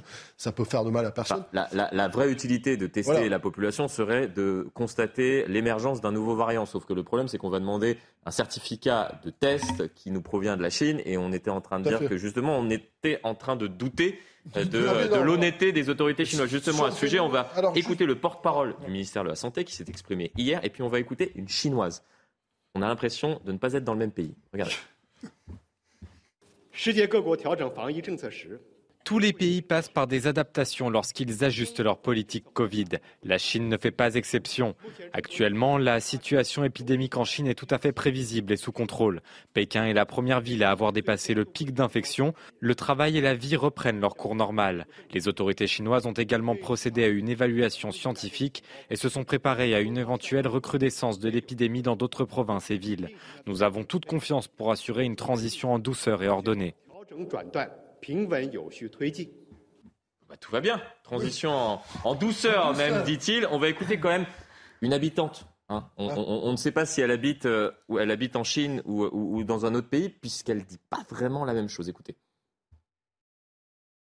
C'était bien pendant le zéro Covid. Quand tout était sous contrôle, il n'y avait pas ce phénomène. Maintenant, il ne gère plus, donc tous les jeunes et les personnes âgées sont infectés. Bon. c'est pas forcément rassurant lorsqu'on écoute. Je pense que la, la, Chine. Ils n'ont pas été vaccinés. C'est un peu plus euh, probable que, que, que, son témoignage euh, soit, soit l'illustration de la, réalité de ce qui se passe en Chine actuellement. Il y a une chose qui est quand même euh, étonnante, c'est la, réaction des Chinois par rapport au, virus. Quand on la compare avec celle des pays occidentaux, où les gens étaient heureux en fait de regagner leur liberté en fait de circulation, leur liberté de euh, de tous les jours, en fait, pour pouvoir revenir au restaurant, etc. En Chine, visiblement, on n'est pas ravis de ça. Alors peut-être parce que leur couverture vaccinale, le vaccin a été beaucoup critiqué, mais leur mmh. couverture vaccinale chez les personnes âgées est certainement très insuffisante et leur vaccin mmh. n'est pas euh, du tout à la hauteur, comme l'a dit euh, monsieur. Il y a une chose peut-être sur laquelle il faudrait revenir et dont on a très peu parlé, c'est le civisme. Je veux dire, mmh. moi, je ne serais pas inquiet si les gens faisaient tout simplement attention au quotidien, à bien se laver les mains, à ne pas éternuer sur leurs voisins dans le train, mm. tout simplement se comporter normalement, et c'est pas valable que pour le Covid, c'est valable mm. pour la grippe, c'est valable pour les gastro-entérites, etc., de bien se comporter, de faire attention à ces gestes. pour le coup, on ne peut pas reprocher à la population chinoise de ne pas faire preuve de civisme concernant euh, justement l'émergence de maladies. La question des gestes barrières, moi ça m'avait frappé à l'époque, euh, quand euh, il y a eu le, déclenchement de l'épidémie, qu'on ait, mm. qu'on ait à rappeler aux gens, en fait, ce qui doit être su depuis l'enfance. C'est-à-dire de se de se laver les mains, de ne pas éternuer sur les autres, de faire attention quand on est malade, quand on est soi-même malade. Ça paraît tout à fait euh, logique, mais combien de personnes on voit dans les transports en commun, par exemple, qui sont en train de, de pousser sans, sans, porter un masque J'ai eu un rhume, là, pour, pour, ne rien vous cacher, il y a, il y a quelques jours. J'ai porté un masque dans, dans, dans, les transports. Je ne mets pas forcément de masque dans, dans les transports. Je me dis, voilà, moment, euh, on peut, on peut faire cet effort-là, 4-5 jours, euh, si on est malade, qu'on est conscient qu'on peut, euh, on peut potentiellement contaminer des gens, non? Vous n'êtes pas d'accord Non, je ne suis pas d'accord avec votre vision qui me semble quand même un peu grossie. Bah, en faisant preuve un petit peu de civisme. Bah, je, suis désolé, les chiffres de la Covid baissent chez nous au moment où nous parlons. Bah, c'est aussi parce qu'il y a des vagues de ah, contamination. Et pourquoi vous ne le mettriez pas sur la responsabilité des Français de, qui ah, font aussi attention? Non, mais, ce que je veux dire par là, c'est que... Non, mais sans infantilisation, en fait. Moi, justement, arrêtons d'infantiliser les gens et soyons juste arrêtons de les infantiliser, arrêtons de les faire passer pour des irresponsables. Moi, je vois dans le train, je prends le, train toutes les semaines, des gens qui portent le masque, alors qu'il n'y a pas d'obligation de porter le masque. Aussi, oui, Donc, il y en a beaucoup sûr. qui le portent. Il y en a Euh, pareil dans 33% à le, peu pareil près. dans le métro. Donc, euh, la Il couverture y en a beaucoup, ce que vaccinale. je dis, c'est qu'il y en a beaucoup qui le portent par crainte d'attraper un virus. Ben Et moi, j'en vois pas beaucoup euh, qui en portent parce qu'ils ont justement, en ce moment même, euh, une, une maladie ou qui Je sont sais pas comment vous arrivez à le mesurer, mon cher Florian. Vous êtes fort. Bah, euh, je, euh, je vois bien les personnes eh, qui sont vous en train de pousser partout dans, dans- qui la rue ou dans, les sont transports, euh, qui, qui poussent et qui, qui En tout c'est cas, assez facile de voir la sont couverture qui- qui vaccinale dans notre pays est assez élevée. Et la couverture vaccinale dans notre pays est assez élevée. Donc les Français sont pas si récalcitrants que ça euh, donc, Ah, au vaccin, contrairement à ce qu'on imaginait aussi au départ. Les Français euh, euh, donc, réfractaires, les Français même, Donc hein. non, il n'y a pas eu d'obligation vaccinale. Non, Donc euh, il n'y a pas eu d'obligation. D'accord. Il y a toujours des oui, mais. très forte incitation. En tout cas, les personnes les plus vulnérables, donc je pense dans les familles, ont été Mmh. protégées. Euh, après, on a un besoin aussi de vivre. Excusez-moi. Ah oui, je veux dire, est donc, et on a Ah un ben, besoin de ça, se je- je retrouver, notamment pendant les fêtes de famille et de fin d'année. Enfin, je veux dire, c'est le moment Ah non, on où on retrouve la vie. Moi, je suis absolument Vous avez une Essayez de vivre. pour les fêtes de, fin d'année Bon, on a déjà, et déjà passé moi, le, je suis le pas réveillon de Noël du ensemble. tout, mais- du tout inquiet par euh, cette nouvelle vague de Covid. C'est-à-dire, on en a déjà vu, euh, on a quand même en- en- une expérience. Mm. S'il y avait un nouveau variant beaucoup plus, euh, plus dangereux, etc., bon, tout aussi contagieux, parce qu'en fait, il est impossible d'être plus contagieux que le, le premier Covid, mais en tout cas, qu'il soit aussi contagieux, plus létal et, et Omicron a, a fait mal quand même. au- euh, Enfin, moi, je- c'est vrai que j'ai- la chance de ne pas l'attraper, mais euh, Mm. je sais que j'ai des gens dans mon entourage qui, qui l'ont eu et bon, ça, ça il paraît que ça Mm. secoue. Mais, euh, le problème de ce Covid aussi, c'est qu'il est très, euh, il est très injuste en fait, parce qu'il y a des gens qui vont avoir très très peu de symptômes. Mm. Je crois en faire partie, et puis d'autres qui vont avoir des symptômes beaucoup plus virulents. Et on ne sait pas l'expliquer. Parce que parfois, vous avez des sportifs qui étaient très bien portants et qui ont un Covid, mais qui va les fracasser. Vous avez quelqu'un qui, semble-t-il, est un peu dans une situation demi-dette, mais finalement va plutôt bien la vivre. Donc, c'est l'épidémie. Avec énormément de, une sportifs qui ont parfois euh, une été euh, confrontés à des une Covid longs. situation très inquiétante, en revanche, en lien direct avec ce qui se passe en Chine en ce moment, c'est que les autorités, vous parliez de la ruée sur les médicaments et les pharmacies, les autorités chinoises euh, donnent la priorité aux achats pour les Chinois des médicaments qui sont fabriqués en Chine. Or, notre souveraineté en matière de médicaments n'est toujours pas assurée. Pourtant, a priori, c'était plutôt, nous disait-on, simple de, rapatrier chez nous nos usines de paracétamol. Ça n'a toujours pas été le cas. Donc, on assiste toutes les pénuries de médicaments auxquelles nous assistons dans les pharmacies en France. C'est un- ça s'inscrit pour durer parce que les- la plupart d'entre eux, notamment pour ce qui est des, des molécules les plus basiques comme le paracétamol, encore une fois, c'est fabriqué encore aujourd'hui en Chine. A- Et la priorité Mais- vient pour le public chinois aujourd'hui. Et ce sont les autorités chinoises qui demandent aux fabricants étrangers qui fabriquent en Chine de servir en priorité les Chinois. Ça, c'est ce qui se passe aujourd'hui. Donc nous, on arrive après. Donc on n'est pas prêt de retrouver euh, des- de- de- autant de médicaments qu'on le souhaiterait pour nous. Et encore moins notre souveraineté en matière de fabrication je- je faire un, un- je un faire un lien, je faire un avec, avec, avec, ce, qui, ce qui vient d'être dit et, et- et un lien aussi avec le sujet précédent. Moi, j'en ai un peu assez euh, qu'on mette, euh, le- le- je dirais, sur le dos de la situation de, de l'hôpital aujourd'hui, euh, de que la triple épidémie, euh, grippe, bronchiolite, Covid, euh, et la grève des médecins généralistes. Excusez-moi, mais bien avant tout ça, l'hôpital était déjà euh, de- que- Oui, en pleine rupture. années qu'on- qu'on en Et- parle, évidemment. donc, il y quand avait- Et il y j'entends... avait d'ores et déjà des manifestations non, mais de quand médecins j'entends- quand avant j'entends- le Covid et ils quand ont été entendus après. Quand j'entends des politiques nous faire des sorties euh, de, appelant la responsabilité des médecins parce que l'hôpital craque, en disant oui, mais c'est parce qu'il y a la triple épidémie. Non, non, c'est pas vrai. Ça fait des années euh, de, que, que les urgences de nos hôpitaux publics, c'est la cour des miracles. Ça fait des années qu'on a abandonné le personnel soignant qui est au plus près des patients, avec une suradministration, avec une approche comptable, avec des ARS dont on ne sait pas comment ils décident, pourquoi. Tout ça éloigné des citoyens, des citoyens. Et finalement, c'est sur le dos, soi-disant, euh, d'une approche budgétaire, mais qui est déficiente, parce que ça nous coûte autant, sinon plus cher. Donc ça veut dire que, un, on ne fait pas d'économie, deux, le personnel soignant est dégoûté, il n'y a plus de sens, il démissionne, on a du mal à recruter. Donc les médecins vous disent, mais moi je passe mon temps à faire de l'administration, à remplir des documents, des papiers, qu'on me laisse tranquille, je vais être auprès des patients. Quand vous allez aujourd'hui à l'hôpital public, vous vous dites, mais franchement, nous étions fiers de nos services publics, et notamment les services publics de la santé. Qu'est-ce que c'est devenu? On va avoir une santé à deux vitesses.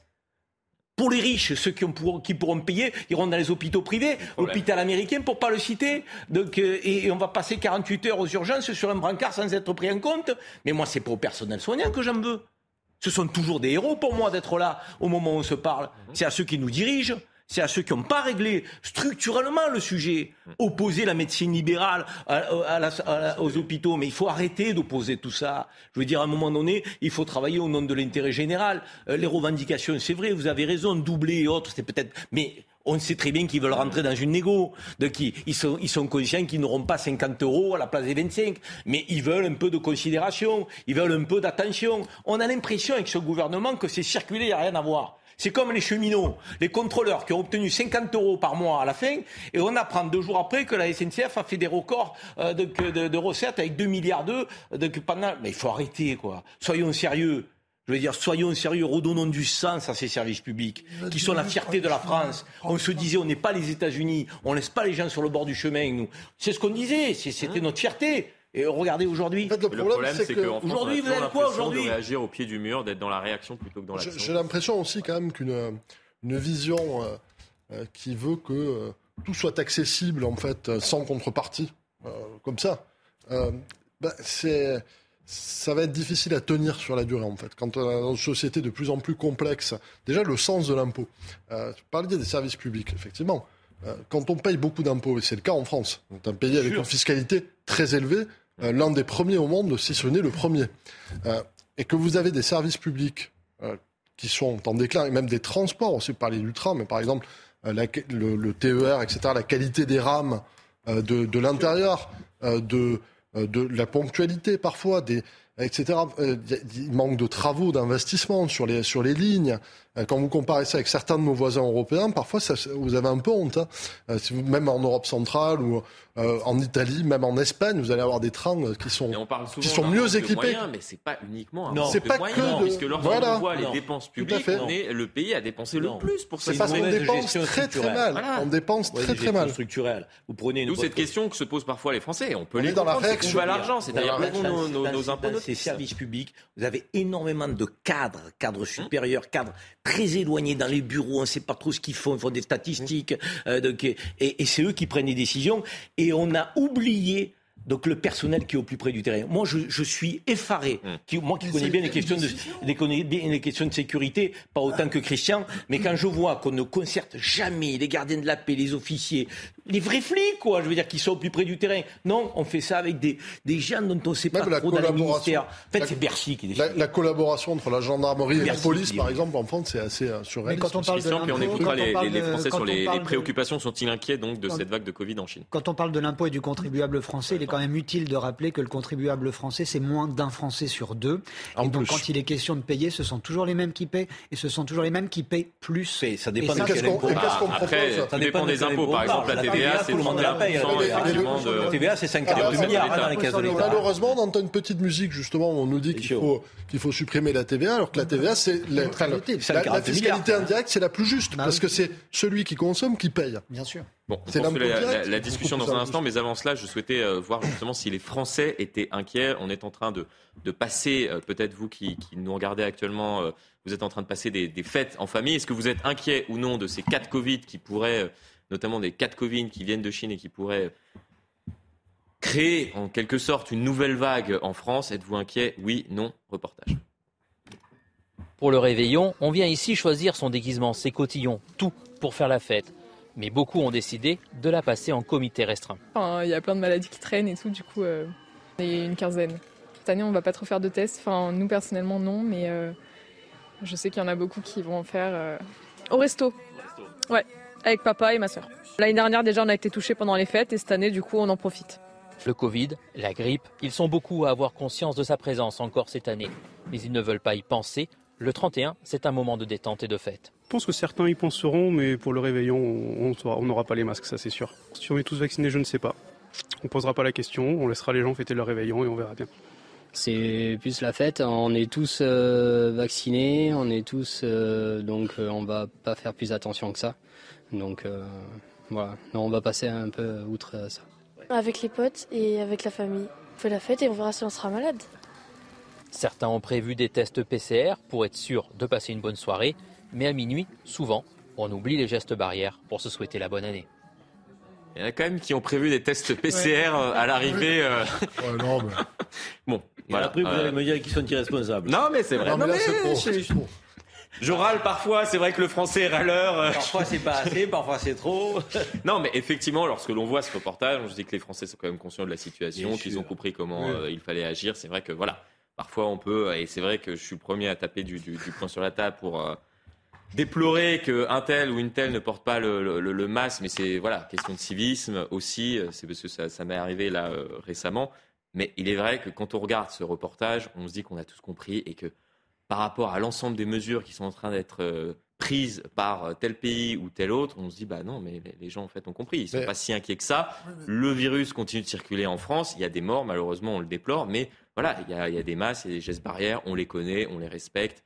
On tente de respecter, bien évidemment, dans les moments de fête, il peut y avoir une euphorie ou euh, Moi, c'est ce que je voulais dire, justement. pas toujours, mais on peut par rapport faut vivre aussi. C'est ce que je voulais dire par rapport au geste barrière, c'est que les Français ont beaucoup mieux compris, en réalité, que leur gouvernement, Mm. dans leur façon de communiquer, etc. Et que euh, la- première des mesures à adopter, c'est tout simplement de reprendre la bonne habitude de faire ces, ces- ces gestes barrières quand c'est possible, et ne pas ajouter euh, de nouvelles mesures coercitives, de nouvelles mesures d'interdiction. Les gens ne le veulent pas, ils ont bien raison, moi je n'en veux pas non plus.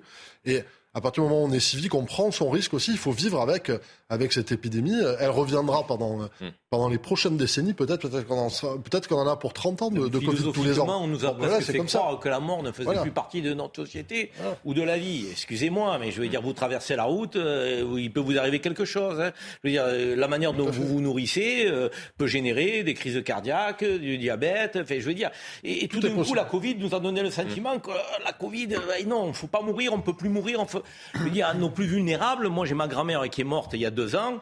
Euh, elle est rentrée à l'hôpital, elle était juste fatiguée. Elle a attrapé la Covid à l'hôpital. On nous a expliqué qu'elle est morte de la Covid. Nous n'en sommes même pas sûrs. Pas accès au dossier, très compliqué. De, je veux dire, elle avait 97 ans. On savait très bien qu'à un moment donné, elle n'était pas éternelle, ma grand-mère Hélène. Donc, euh, euh, mais euh, la réalité, c'est que on a l'impression que cette, cette, cette épidémie ben, a- a- nous a fait croire que le rapport à la mort a complètement changé. Non, je suis désolé. Je veux dire, à un moment donné, on, Il faut finira. retenir, pas de panique. Bah non. Ne Non, pas pas, de panique, pas pas de panique, pas d'anxiété.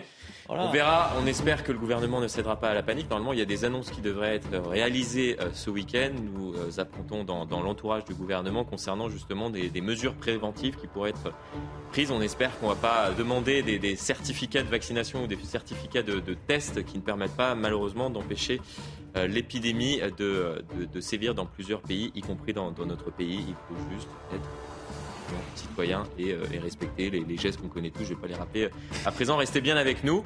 On, aborde d'autres sujets. On verra notamment ce, témoignage d'un boulanger, puisque la, la ministre en charge de, l'industrie des petites, euh, des petites entreprises, Olivia euh, Grégoire, était euh, dans le 15e arrondissement. Elle a rencontré un boulanger, puisque les boulangers, on en parle maintenant depuis plusieurs semaines, sont très inquiets, notamment concernant leur facture d'électricité. Témoignage dans un instant. Mais avant cela, très courte coupure pub. De retour sur le plateau de la belle équipe, toujours en ma compagnie, Karim Zeribi, Christian Proutot, Jonathan Sixou et euh, Gabriel Robin. On poursuit la discussion autour euh, de, cette inquiétude grandissante, notamment euh, de, nos dirigeants de, petites et moyennes entreprises concernant leurs factures d'électricité. Olivia Grégoire, la ministre en charge notamment de, ces entreprises, s'est rendue ce matin dans une boulangerie du 15e arrondissement de la capitale. Elle a rencontré un boulanger. Regardez justement son témoignage. Du rappel des principales actualités. On regardera ce témoignage dans un instant. Le plan blanc activé dans 10 hôpitaux et cliniques. Les établissements se situent en Savoie et dans l'Ain. Ils sont victimes de la triple épidémie de bronchiolite, de grippe et de Covid-19. Un engorgement qui conduit à déprogrammer partiellement certaines interventions. Inquiétude face à la situation sanitaire en Chine. Depuis la levée des restrictions, le nombre de cas de Covid-19 explose. Conséquence, les États-Unis, le Japon, l'Italie et l'Espagne prennent des mesures. Ils ont décidé d'imposer des tests aux passagers en provenance de Chine. L'aéroport de Paris se dit prêt à mettre en place des contrôles en cas de décision du gouvernement. Et puis Aung San Suu Kyi, condamnée à 7 années supplémentaires, soit 33 ans de prison au total. La dirigeante birmane déchue a été condamnée pour corruption par un tribunal de la junte. Elle est incarcérée depuis le coup d'État militaire du 1er février 2021. Âgée de 77 ans, elle est apparue en bonne santé lors de son procès. Elle, fait jeune pour son âge. Et comme promis, témoignage de ce boulanger qui a rencontré donc la ministre en charge des euh, entreprises petites et moyennes. Si la boîte est cool, elle coulera pas la boîte. Elle, euh, comment elle coulera on pas. n'a plus rien quoi. Elle coulera pas. On a que des, on a que des remboursements d'emprunt à faire. Je sais. Alors, je suis pas tout seul dans ce cas-là. Mais c'est. C'est votre vie. Quand, quand vous êtes euh, salarié d'une. Je sais pas, moi j'ai travaillé dans une grande entreprise. Euh, c'est pas la même histoire. C'est pas, ton bébé. C'est pas leur truc. Mais bon, même s'ils sont directeurs d'un hypermarché, même s'ils sont, ils sont salariés. Alors je dis, dis pas que c'est un sous-métier, mais disons que quand vous avez créé la boîte, quand vous avez investi, quand vous avez. Toutes vos économies sont passées dedans. Le, but de, ce qu'on fait ça, c'est que pour. J'ai un gamin qui a 8 ans, je ne vais pas lui laisser des dettes. Quoi. Ils sont mon nombre. Dans, cette situation-là, avec cette, crainte tout de même. Euh, voilà, il y a potentiellement ma, boîte qui peut couler. J'ai pas envie de laisser. Enfin, c'est un témoignage quand même qui, est bouleversant. Il est, il est franc. Il dit il y a des factures, elles sont importantes. Je ne sais pas comment je vais faire, même si bien évidemment il y a des aides de l'État. D'ailleurs, Olivier Grégoire euh, l'a rappelé. Il y a des aides parfois qui sont inconnues, méconnues euh, de, de, ces dirigeants de, petites entreprises. Euh, voilà, c'est ma boîte qui peut couler. Je vais avoir mon, enfant. J'ai pas envie de lui laisser des dettes. Il y a des aides, mais on oublie souvent que le tissu économique euh, qui est le plus important dans notre pays, qui tisse des, hein du lien social, qui crée des emplois, c'est les petites et moyennes entreprises, donc, hein, qui, qui, sont quand même euh, ultra majoritaires, euh, qui payent sans arrêt, sans arrêt. Dire, donc, euh, les charges sur les salariés, euh, l'IS, même s'il si, il a baissé. Euh, il y a sans arrêt des taxes sur les petits entrepreneurs. On a un sujet. Et pour bon nombre d'entre eux, il y a le.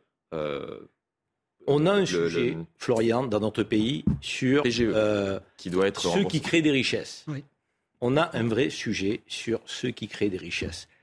Va-t-on libérer les énergies? Va-t-on permettre à ceux qui prennent des risques qui mettent parfois les économies sur la table, qui font des emprunts, de gagner de l'argent? C'est pas un gros mot de gagner de l'argent, potentiellement. Aujourd'hui, beaucoup survivent. Ils ne savent pas de quoi sera fait demain. Moi, je crains qu'il y ait énormément euh, de casse sociale, euh, de, de, de, je dirais, de, de liquidation, d'entreprises qui ferment au cours du premier semestre de l'année 2023 si on ne réagit pas. Encore une fois, moi je vous le dis, tout à l'heure on disait qu'on était le pays avec une fiscalité la plus importante. Payer des impôts, je pense que les Français sont d'accord. Ils veulent en voir la couleur. Et quand on voit parallèlement que nos services publics se détériorent, santé, justice, éducation nationale, police, les plus régaliens, mmh. on a l'impression que tout ça est en train de se désagréger. On se dit, mais on paye pourquoi je veux dire, payer, ok, il n'y a pas de problème, mais payer pour une raison quand même. D'un côté, on a les services publics qui se désagrègent, de l'autre côté, on a des impôts qui sont toujours présents et le pays qui est quand même le plus taxé.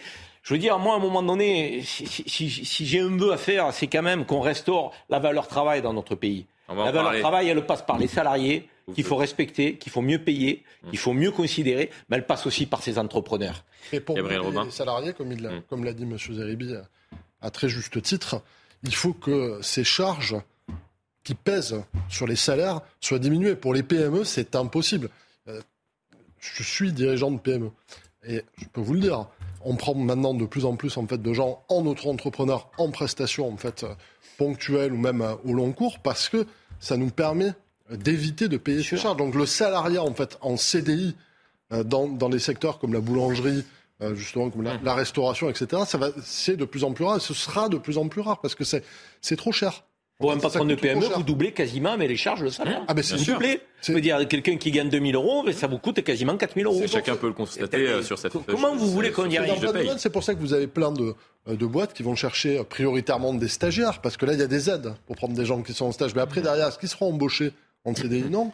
Le, CDI va se raréfier dans ce pays. Olivia Grégoire est parfaitement dans son rôle que d'aller au chevet, si je puis dire, des, des, des, des, commerçants comme elle le fait, mais elle est difficilement crédible euh, d'affirmer, comme elle le fait d'un ton péremptoire, non, elle ne coulera pas en parlant de la boîte. Je me permets d'en douter. Certes, il y a des aides parfois ignorées. Tente aussi peut-être de rassurer. Euh, J'ai commencé par dire qu'elle était dans son rôle et mmh, heureusement qu'un ministre rassure un commerçant qui, euh, est, qui est dans le marasme. Mais en tant qu'observateur, je doute. Et euh, je doute. Pourquoi? Parce que même s'il y a des aides possibles pour euh, des commerçants qui les ignorent, la politique du chèque n'est en rien un avenir pour un pays. On nous sort des chèques pour tout euh, et on continue d'en faire en nous disant qu'on va pourtant l'arrêter. J'entendais il y a encore quelques semaines, ça fait partie des, reportages de, de, la Nouvelle-France qu'on a pu regarder cet hiver, c'était des boulangers-pâtissiers qui ne faisaient pas de bûches cet hiver parce que c'était trop cher, ça demandait trop d'énergie et les matériaux, matières premières, les matières premières étaient trop élevées. Ils savaient qu'ils dépenseraient trop pour un public qui, de toute façon, n'avait pas forcément les moyens de s'acheter des petites bûches pour Noël. Euh, je parle là de petites euh, boulangeries de quartier, ce qui faisait ce genre de choses. Euh, on, en est là. on en est là. Pour la galette des rois, le, boulanger, on n'a pas diffusé l'extrait, mais explique que tout a augmenté les factures d'électricité, le, sucre, et les matériaux. à cela s'ajoute euh, l'électricité. Donc c'est pas l'avenir, c'est pas un avenir pour un pays, et c'est encore moins un avenir pour des entrepreneurs dont la motivation première est de, comme le disait Karim très justement, de produire quelque chose et en contrepartie quoi, de la richesse. un État qui, qui, qui, ne fait que donner des chèques et des chèques de 100 balles à chaque fois, c'est un avenir pour personne. Non mais euh, dans ce cas-là, on fait plus rien. Il faut bien faire quelque chose. Tout le monde dit il faut faire quelque chose. Karim dit nos impôts. Euh, on dit ah mais l'échec ça sert à quoi? C'est pas une bonne formule. Il faut trouver une solution. Or la solution entre guillemets une des solutions au départ elle passe par l'énergie puisque la problématique c'était celle-là. On était souverain pendant des, années et maintenant on est dépendant malheureusement de nos voisins. C'est-à-dire qu'on peut dépenser entre 80 et 120 ah. millions d'euros par jour pour acheter de l'électricité à nos voisins à prix d'or en plus tout simplement parce qu'on a je ne sais combien de centrales, euh, de réacteurs qui sont euh, actuellement à l'arrêt. C'est aussi ça la, réalité. C'est mal tombé aussi cette année parce que c'est vrai que c'était une année où on était euh, sur le, dans la rotation, en fait, dans l'entretien, mmh. etc. Non mais la moitié des réacteurs à l'arrêt. On a changé de cap quand même. Hein. mais ça... On a changé de cap quand même. On a changé hein. de Quand le patron d'EDF il vous ah, explique dans une table ronde du Medef, vous m'avez demandé il y a quelques mois ah encore donc de reclasser des effectifs parce qu'on allait fermer des centrales. Maintenant vous me demandez d'en recruter à nouveau parce qu'on va en maintenir, en réouvrir. Enfin, je veux on dire, a formé ça manque un peu de vision tout ça. Entre-temps, on a formé ah, peu d'ingénieurs nucléaires, ce qui fait qu'on est obligé d'aller en chercher de techniciens. On, déplore le manque de prise de conscience. Là, au moins, sur ce sujet, il y a peut-être eu une prise de conscience sur le fait qu'on était plus souvent le manque de vision au-delà d'un quinquennat. Mais pourquoi? Parce qu'on était sous la doxa du nucléaire, c'est pas bien. Oui, Tout le monde l'a accepté. Hein. Attendez, il faut, faut pas dire que ça date pour. Hein. Ça, ça, c'est, Dominique continue à s'en vanter. Lors de quinquennat précédent, il y a, six mois, Alors, euh, s'en est vanté. Si effectivement personne prend conscience qu'en plus, par exemple, la décision sur la voiture électrique est une, une aberration compte tenu du fait que ça va nous coûter 10% du parc auto vont nous coûter 10% de la consommation totale. Parce que ces voitures, ça se recharge. Hein. Ah oui. On fait le plein avec une voiture avec du fioul, et pour l'électrique, il faut la recharger. Mais recharger une voiture, c'est actuellement vu chez quoi 1,5, 2% le parc euh, automobile électrifié. Quand on atteindra 10%, ce sera 10% de notre consommation totale.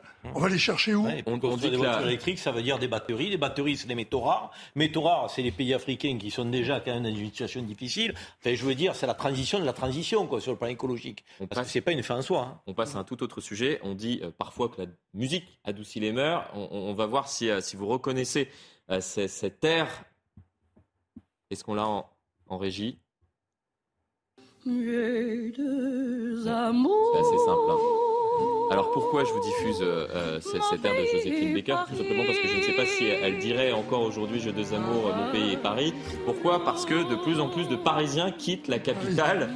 On l'a vu euh, ces, dernières années, on en a beaucoup euh, parlé entre 2014 et 2020, c'est 12 400 habitants en moins en moyenne par an. alors bien évidemment avec le Covid, on en a longtemps parlé, il y a ce phénomène de, personnes qui habitent dans les métropoles et qui vont dorénavant dans, les zones rurales, mais 12 400 personnes qui quittent la capitale. Euh, il y a, un, tweet qui, m'a alerté sur peut-être qui donne peut-être une explication de, pourquoi aussi les, Parisiens quittent la capitale. C'est euh, un tweet qui rapporte les propos de, Jacques Tardy qui s'est exprimé récemment chez nos confrères d'Arte au sujet de la fin des aventures d'Adèle Blanc-Sec, cette héroïne euh, parisienne, et qui porte un regard désabusé sur le Paris d'aujourd'hui. Des quartiers entiers sont détruits, n'ont plus aucun intérêt, et en plus de cela, la ville est sale. Elle est sale comme elle n'a jamais été. C'est vrai? Moi, je confirme. Ça fait 20 ans, un peu plus de 20 ans que je suis euh, à la fois parisien et marseillais, puisque toutes les semaines je redescends euh, dans euh, ma ville préférée, mais je passe ma semaine à Paris et j'ai vu Paris se dégrader, Paris devenir invivable. Paris, contrairement à ce qui est dit, quasiment irrespirable, alors qu'on prétendait le contraire, des embouteillages, des travaux partout, des vélos, des trottinettes, une ville qui est devenue accidentogène, sale, de plus en plus d'SDF, partout.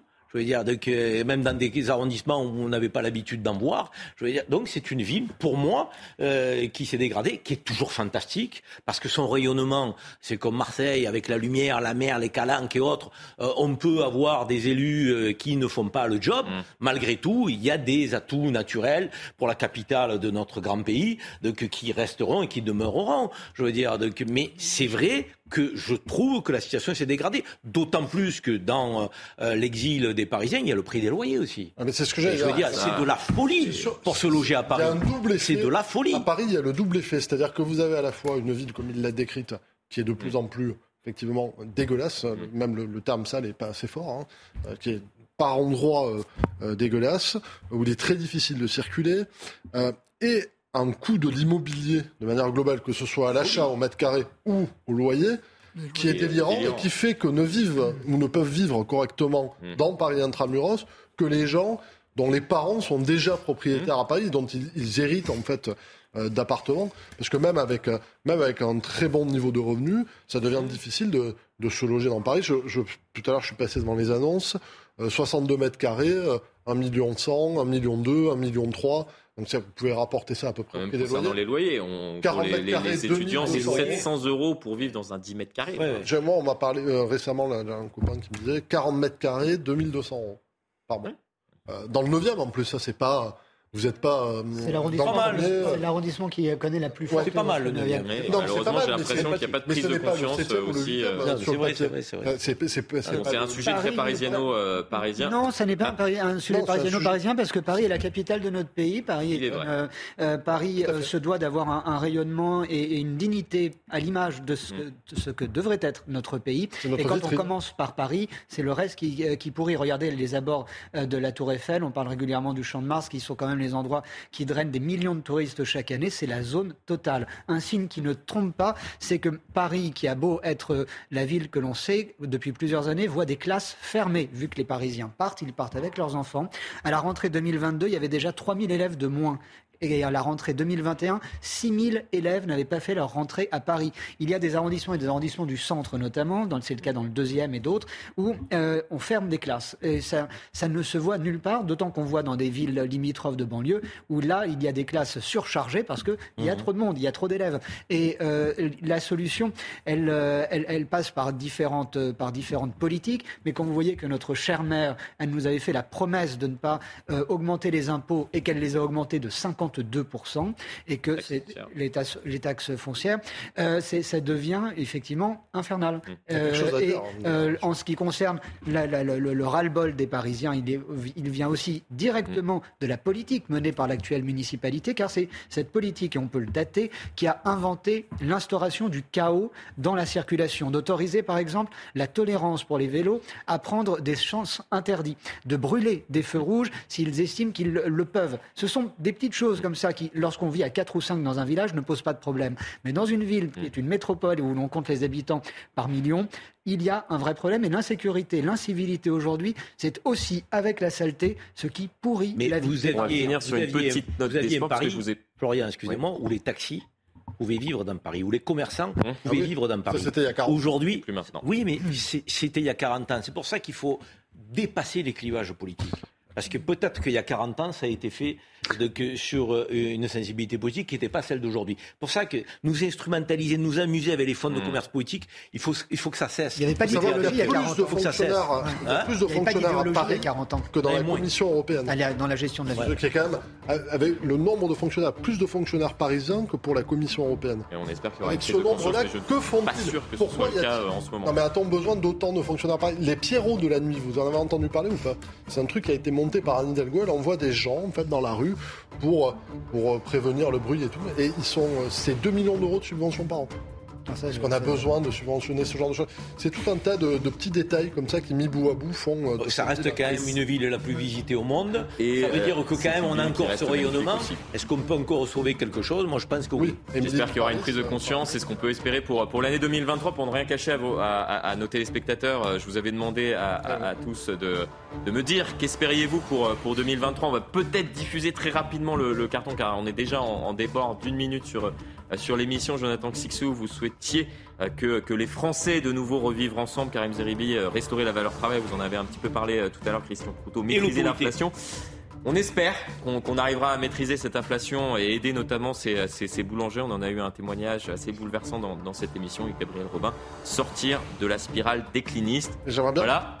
Point positif aussi, il faut, il faut aussi dire qu'on arrive à faire des, des, des, des choses en France et on a notamment euh, parler de notre équipe de football, de notre équipe de basket, de notre équipe de volley. On espère que notre équipe de rugby en 2023 nous rapporte la coupe. Ah oui, oui, oui. la Coupe du Monde se déroulera chez nous et c'est fini vraiment très court. quatre propositions, c'est un programme présidentiel. Ah bah voilà. Peut-être pour 2023, on verra. Allez, c'est la fin de cette émission. Non, vraiment, on a vraiment plus le temps. Allez. Sur l'Ukraine, qui semblait quand même l'information, enfin la chose principale de, l'année. Et on espère qu'en 2023, ça sera la fin.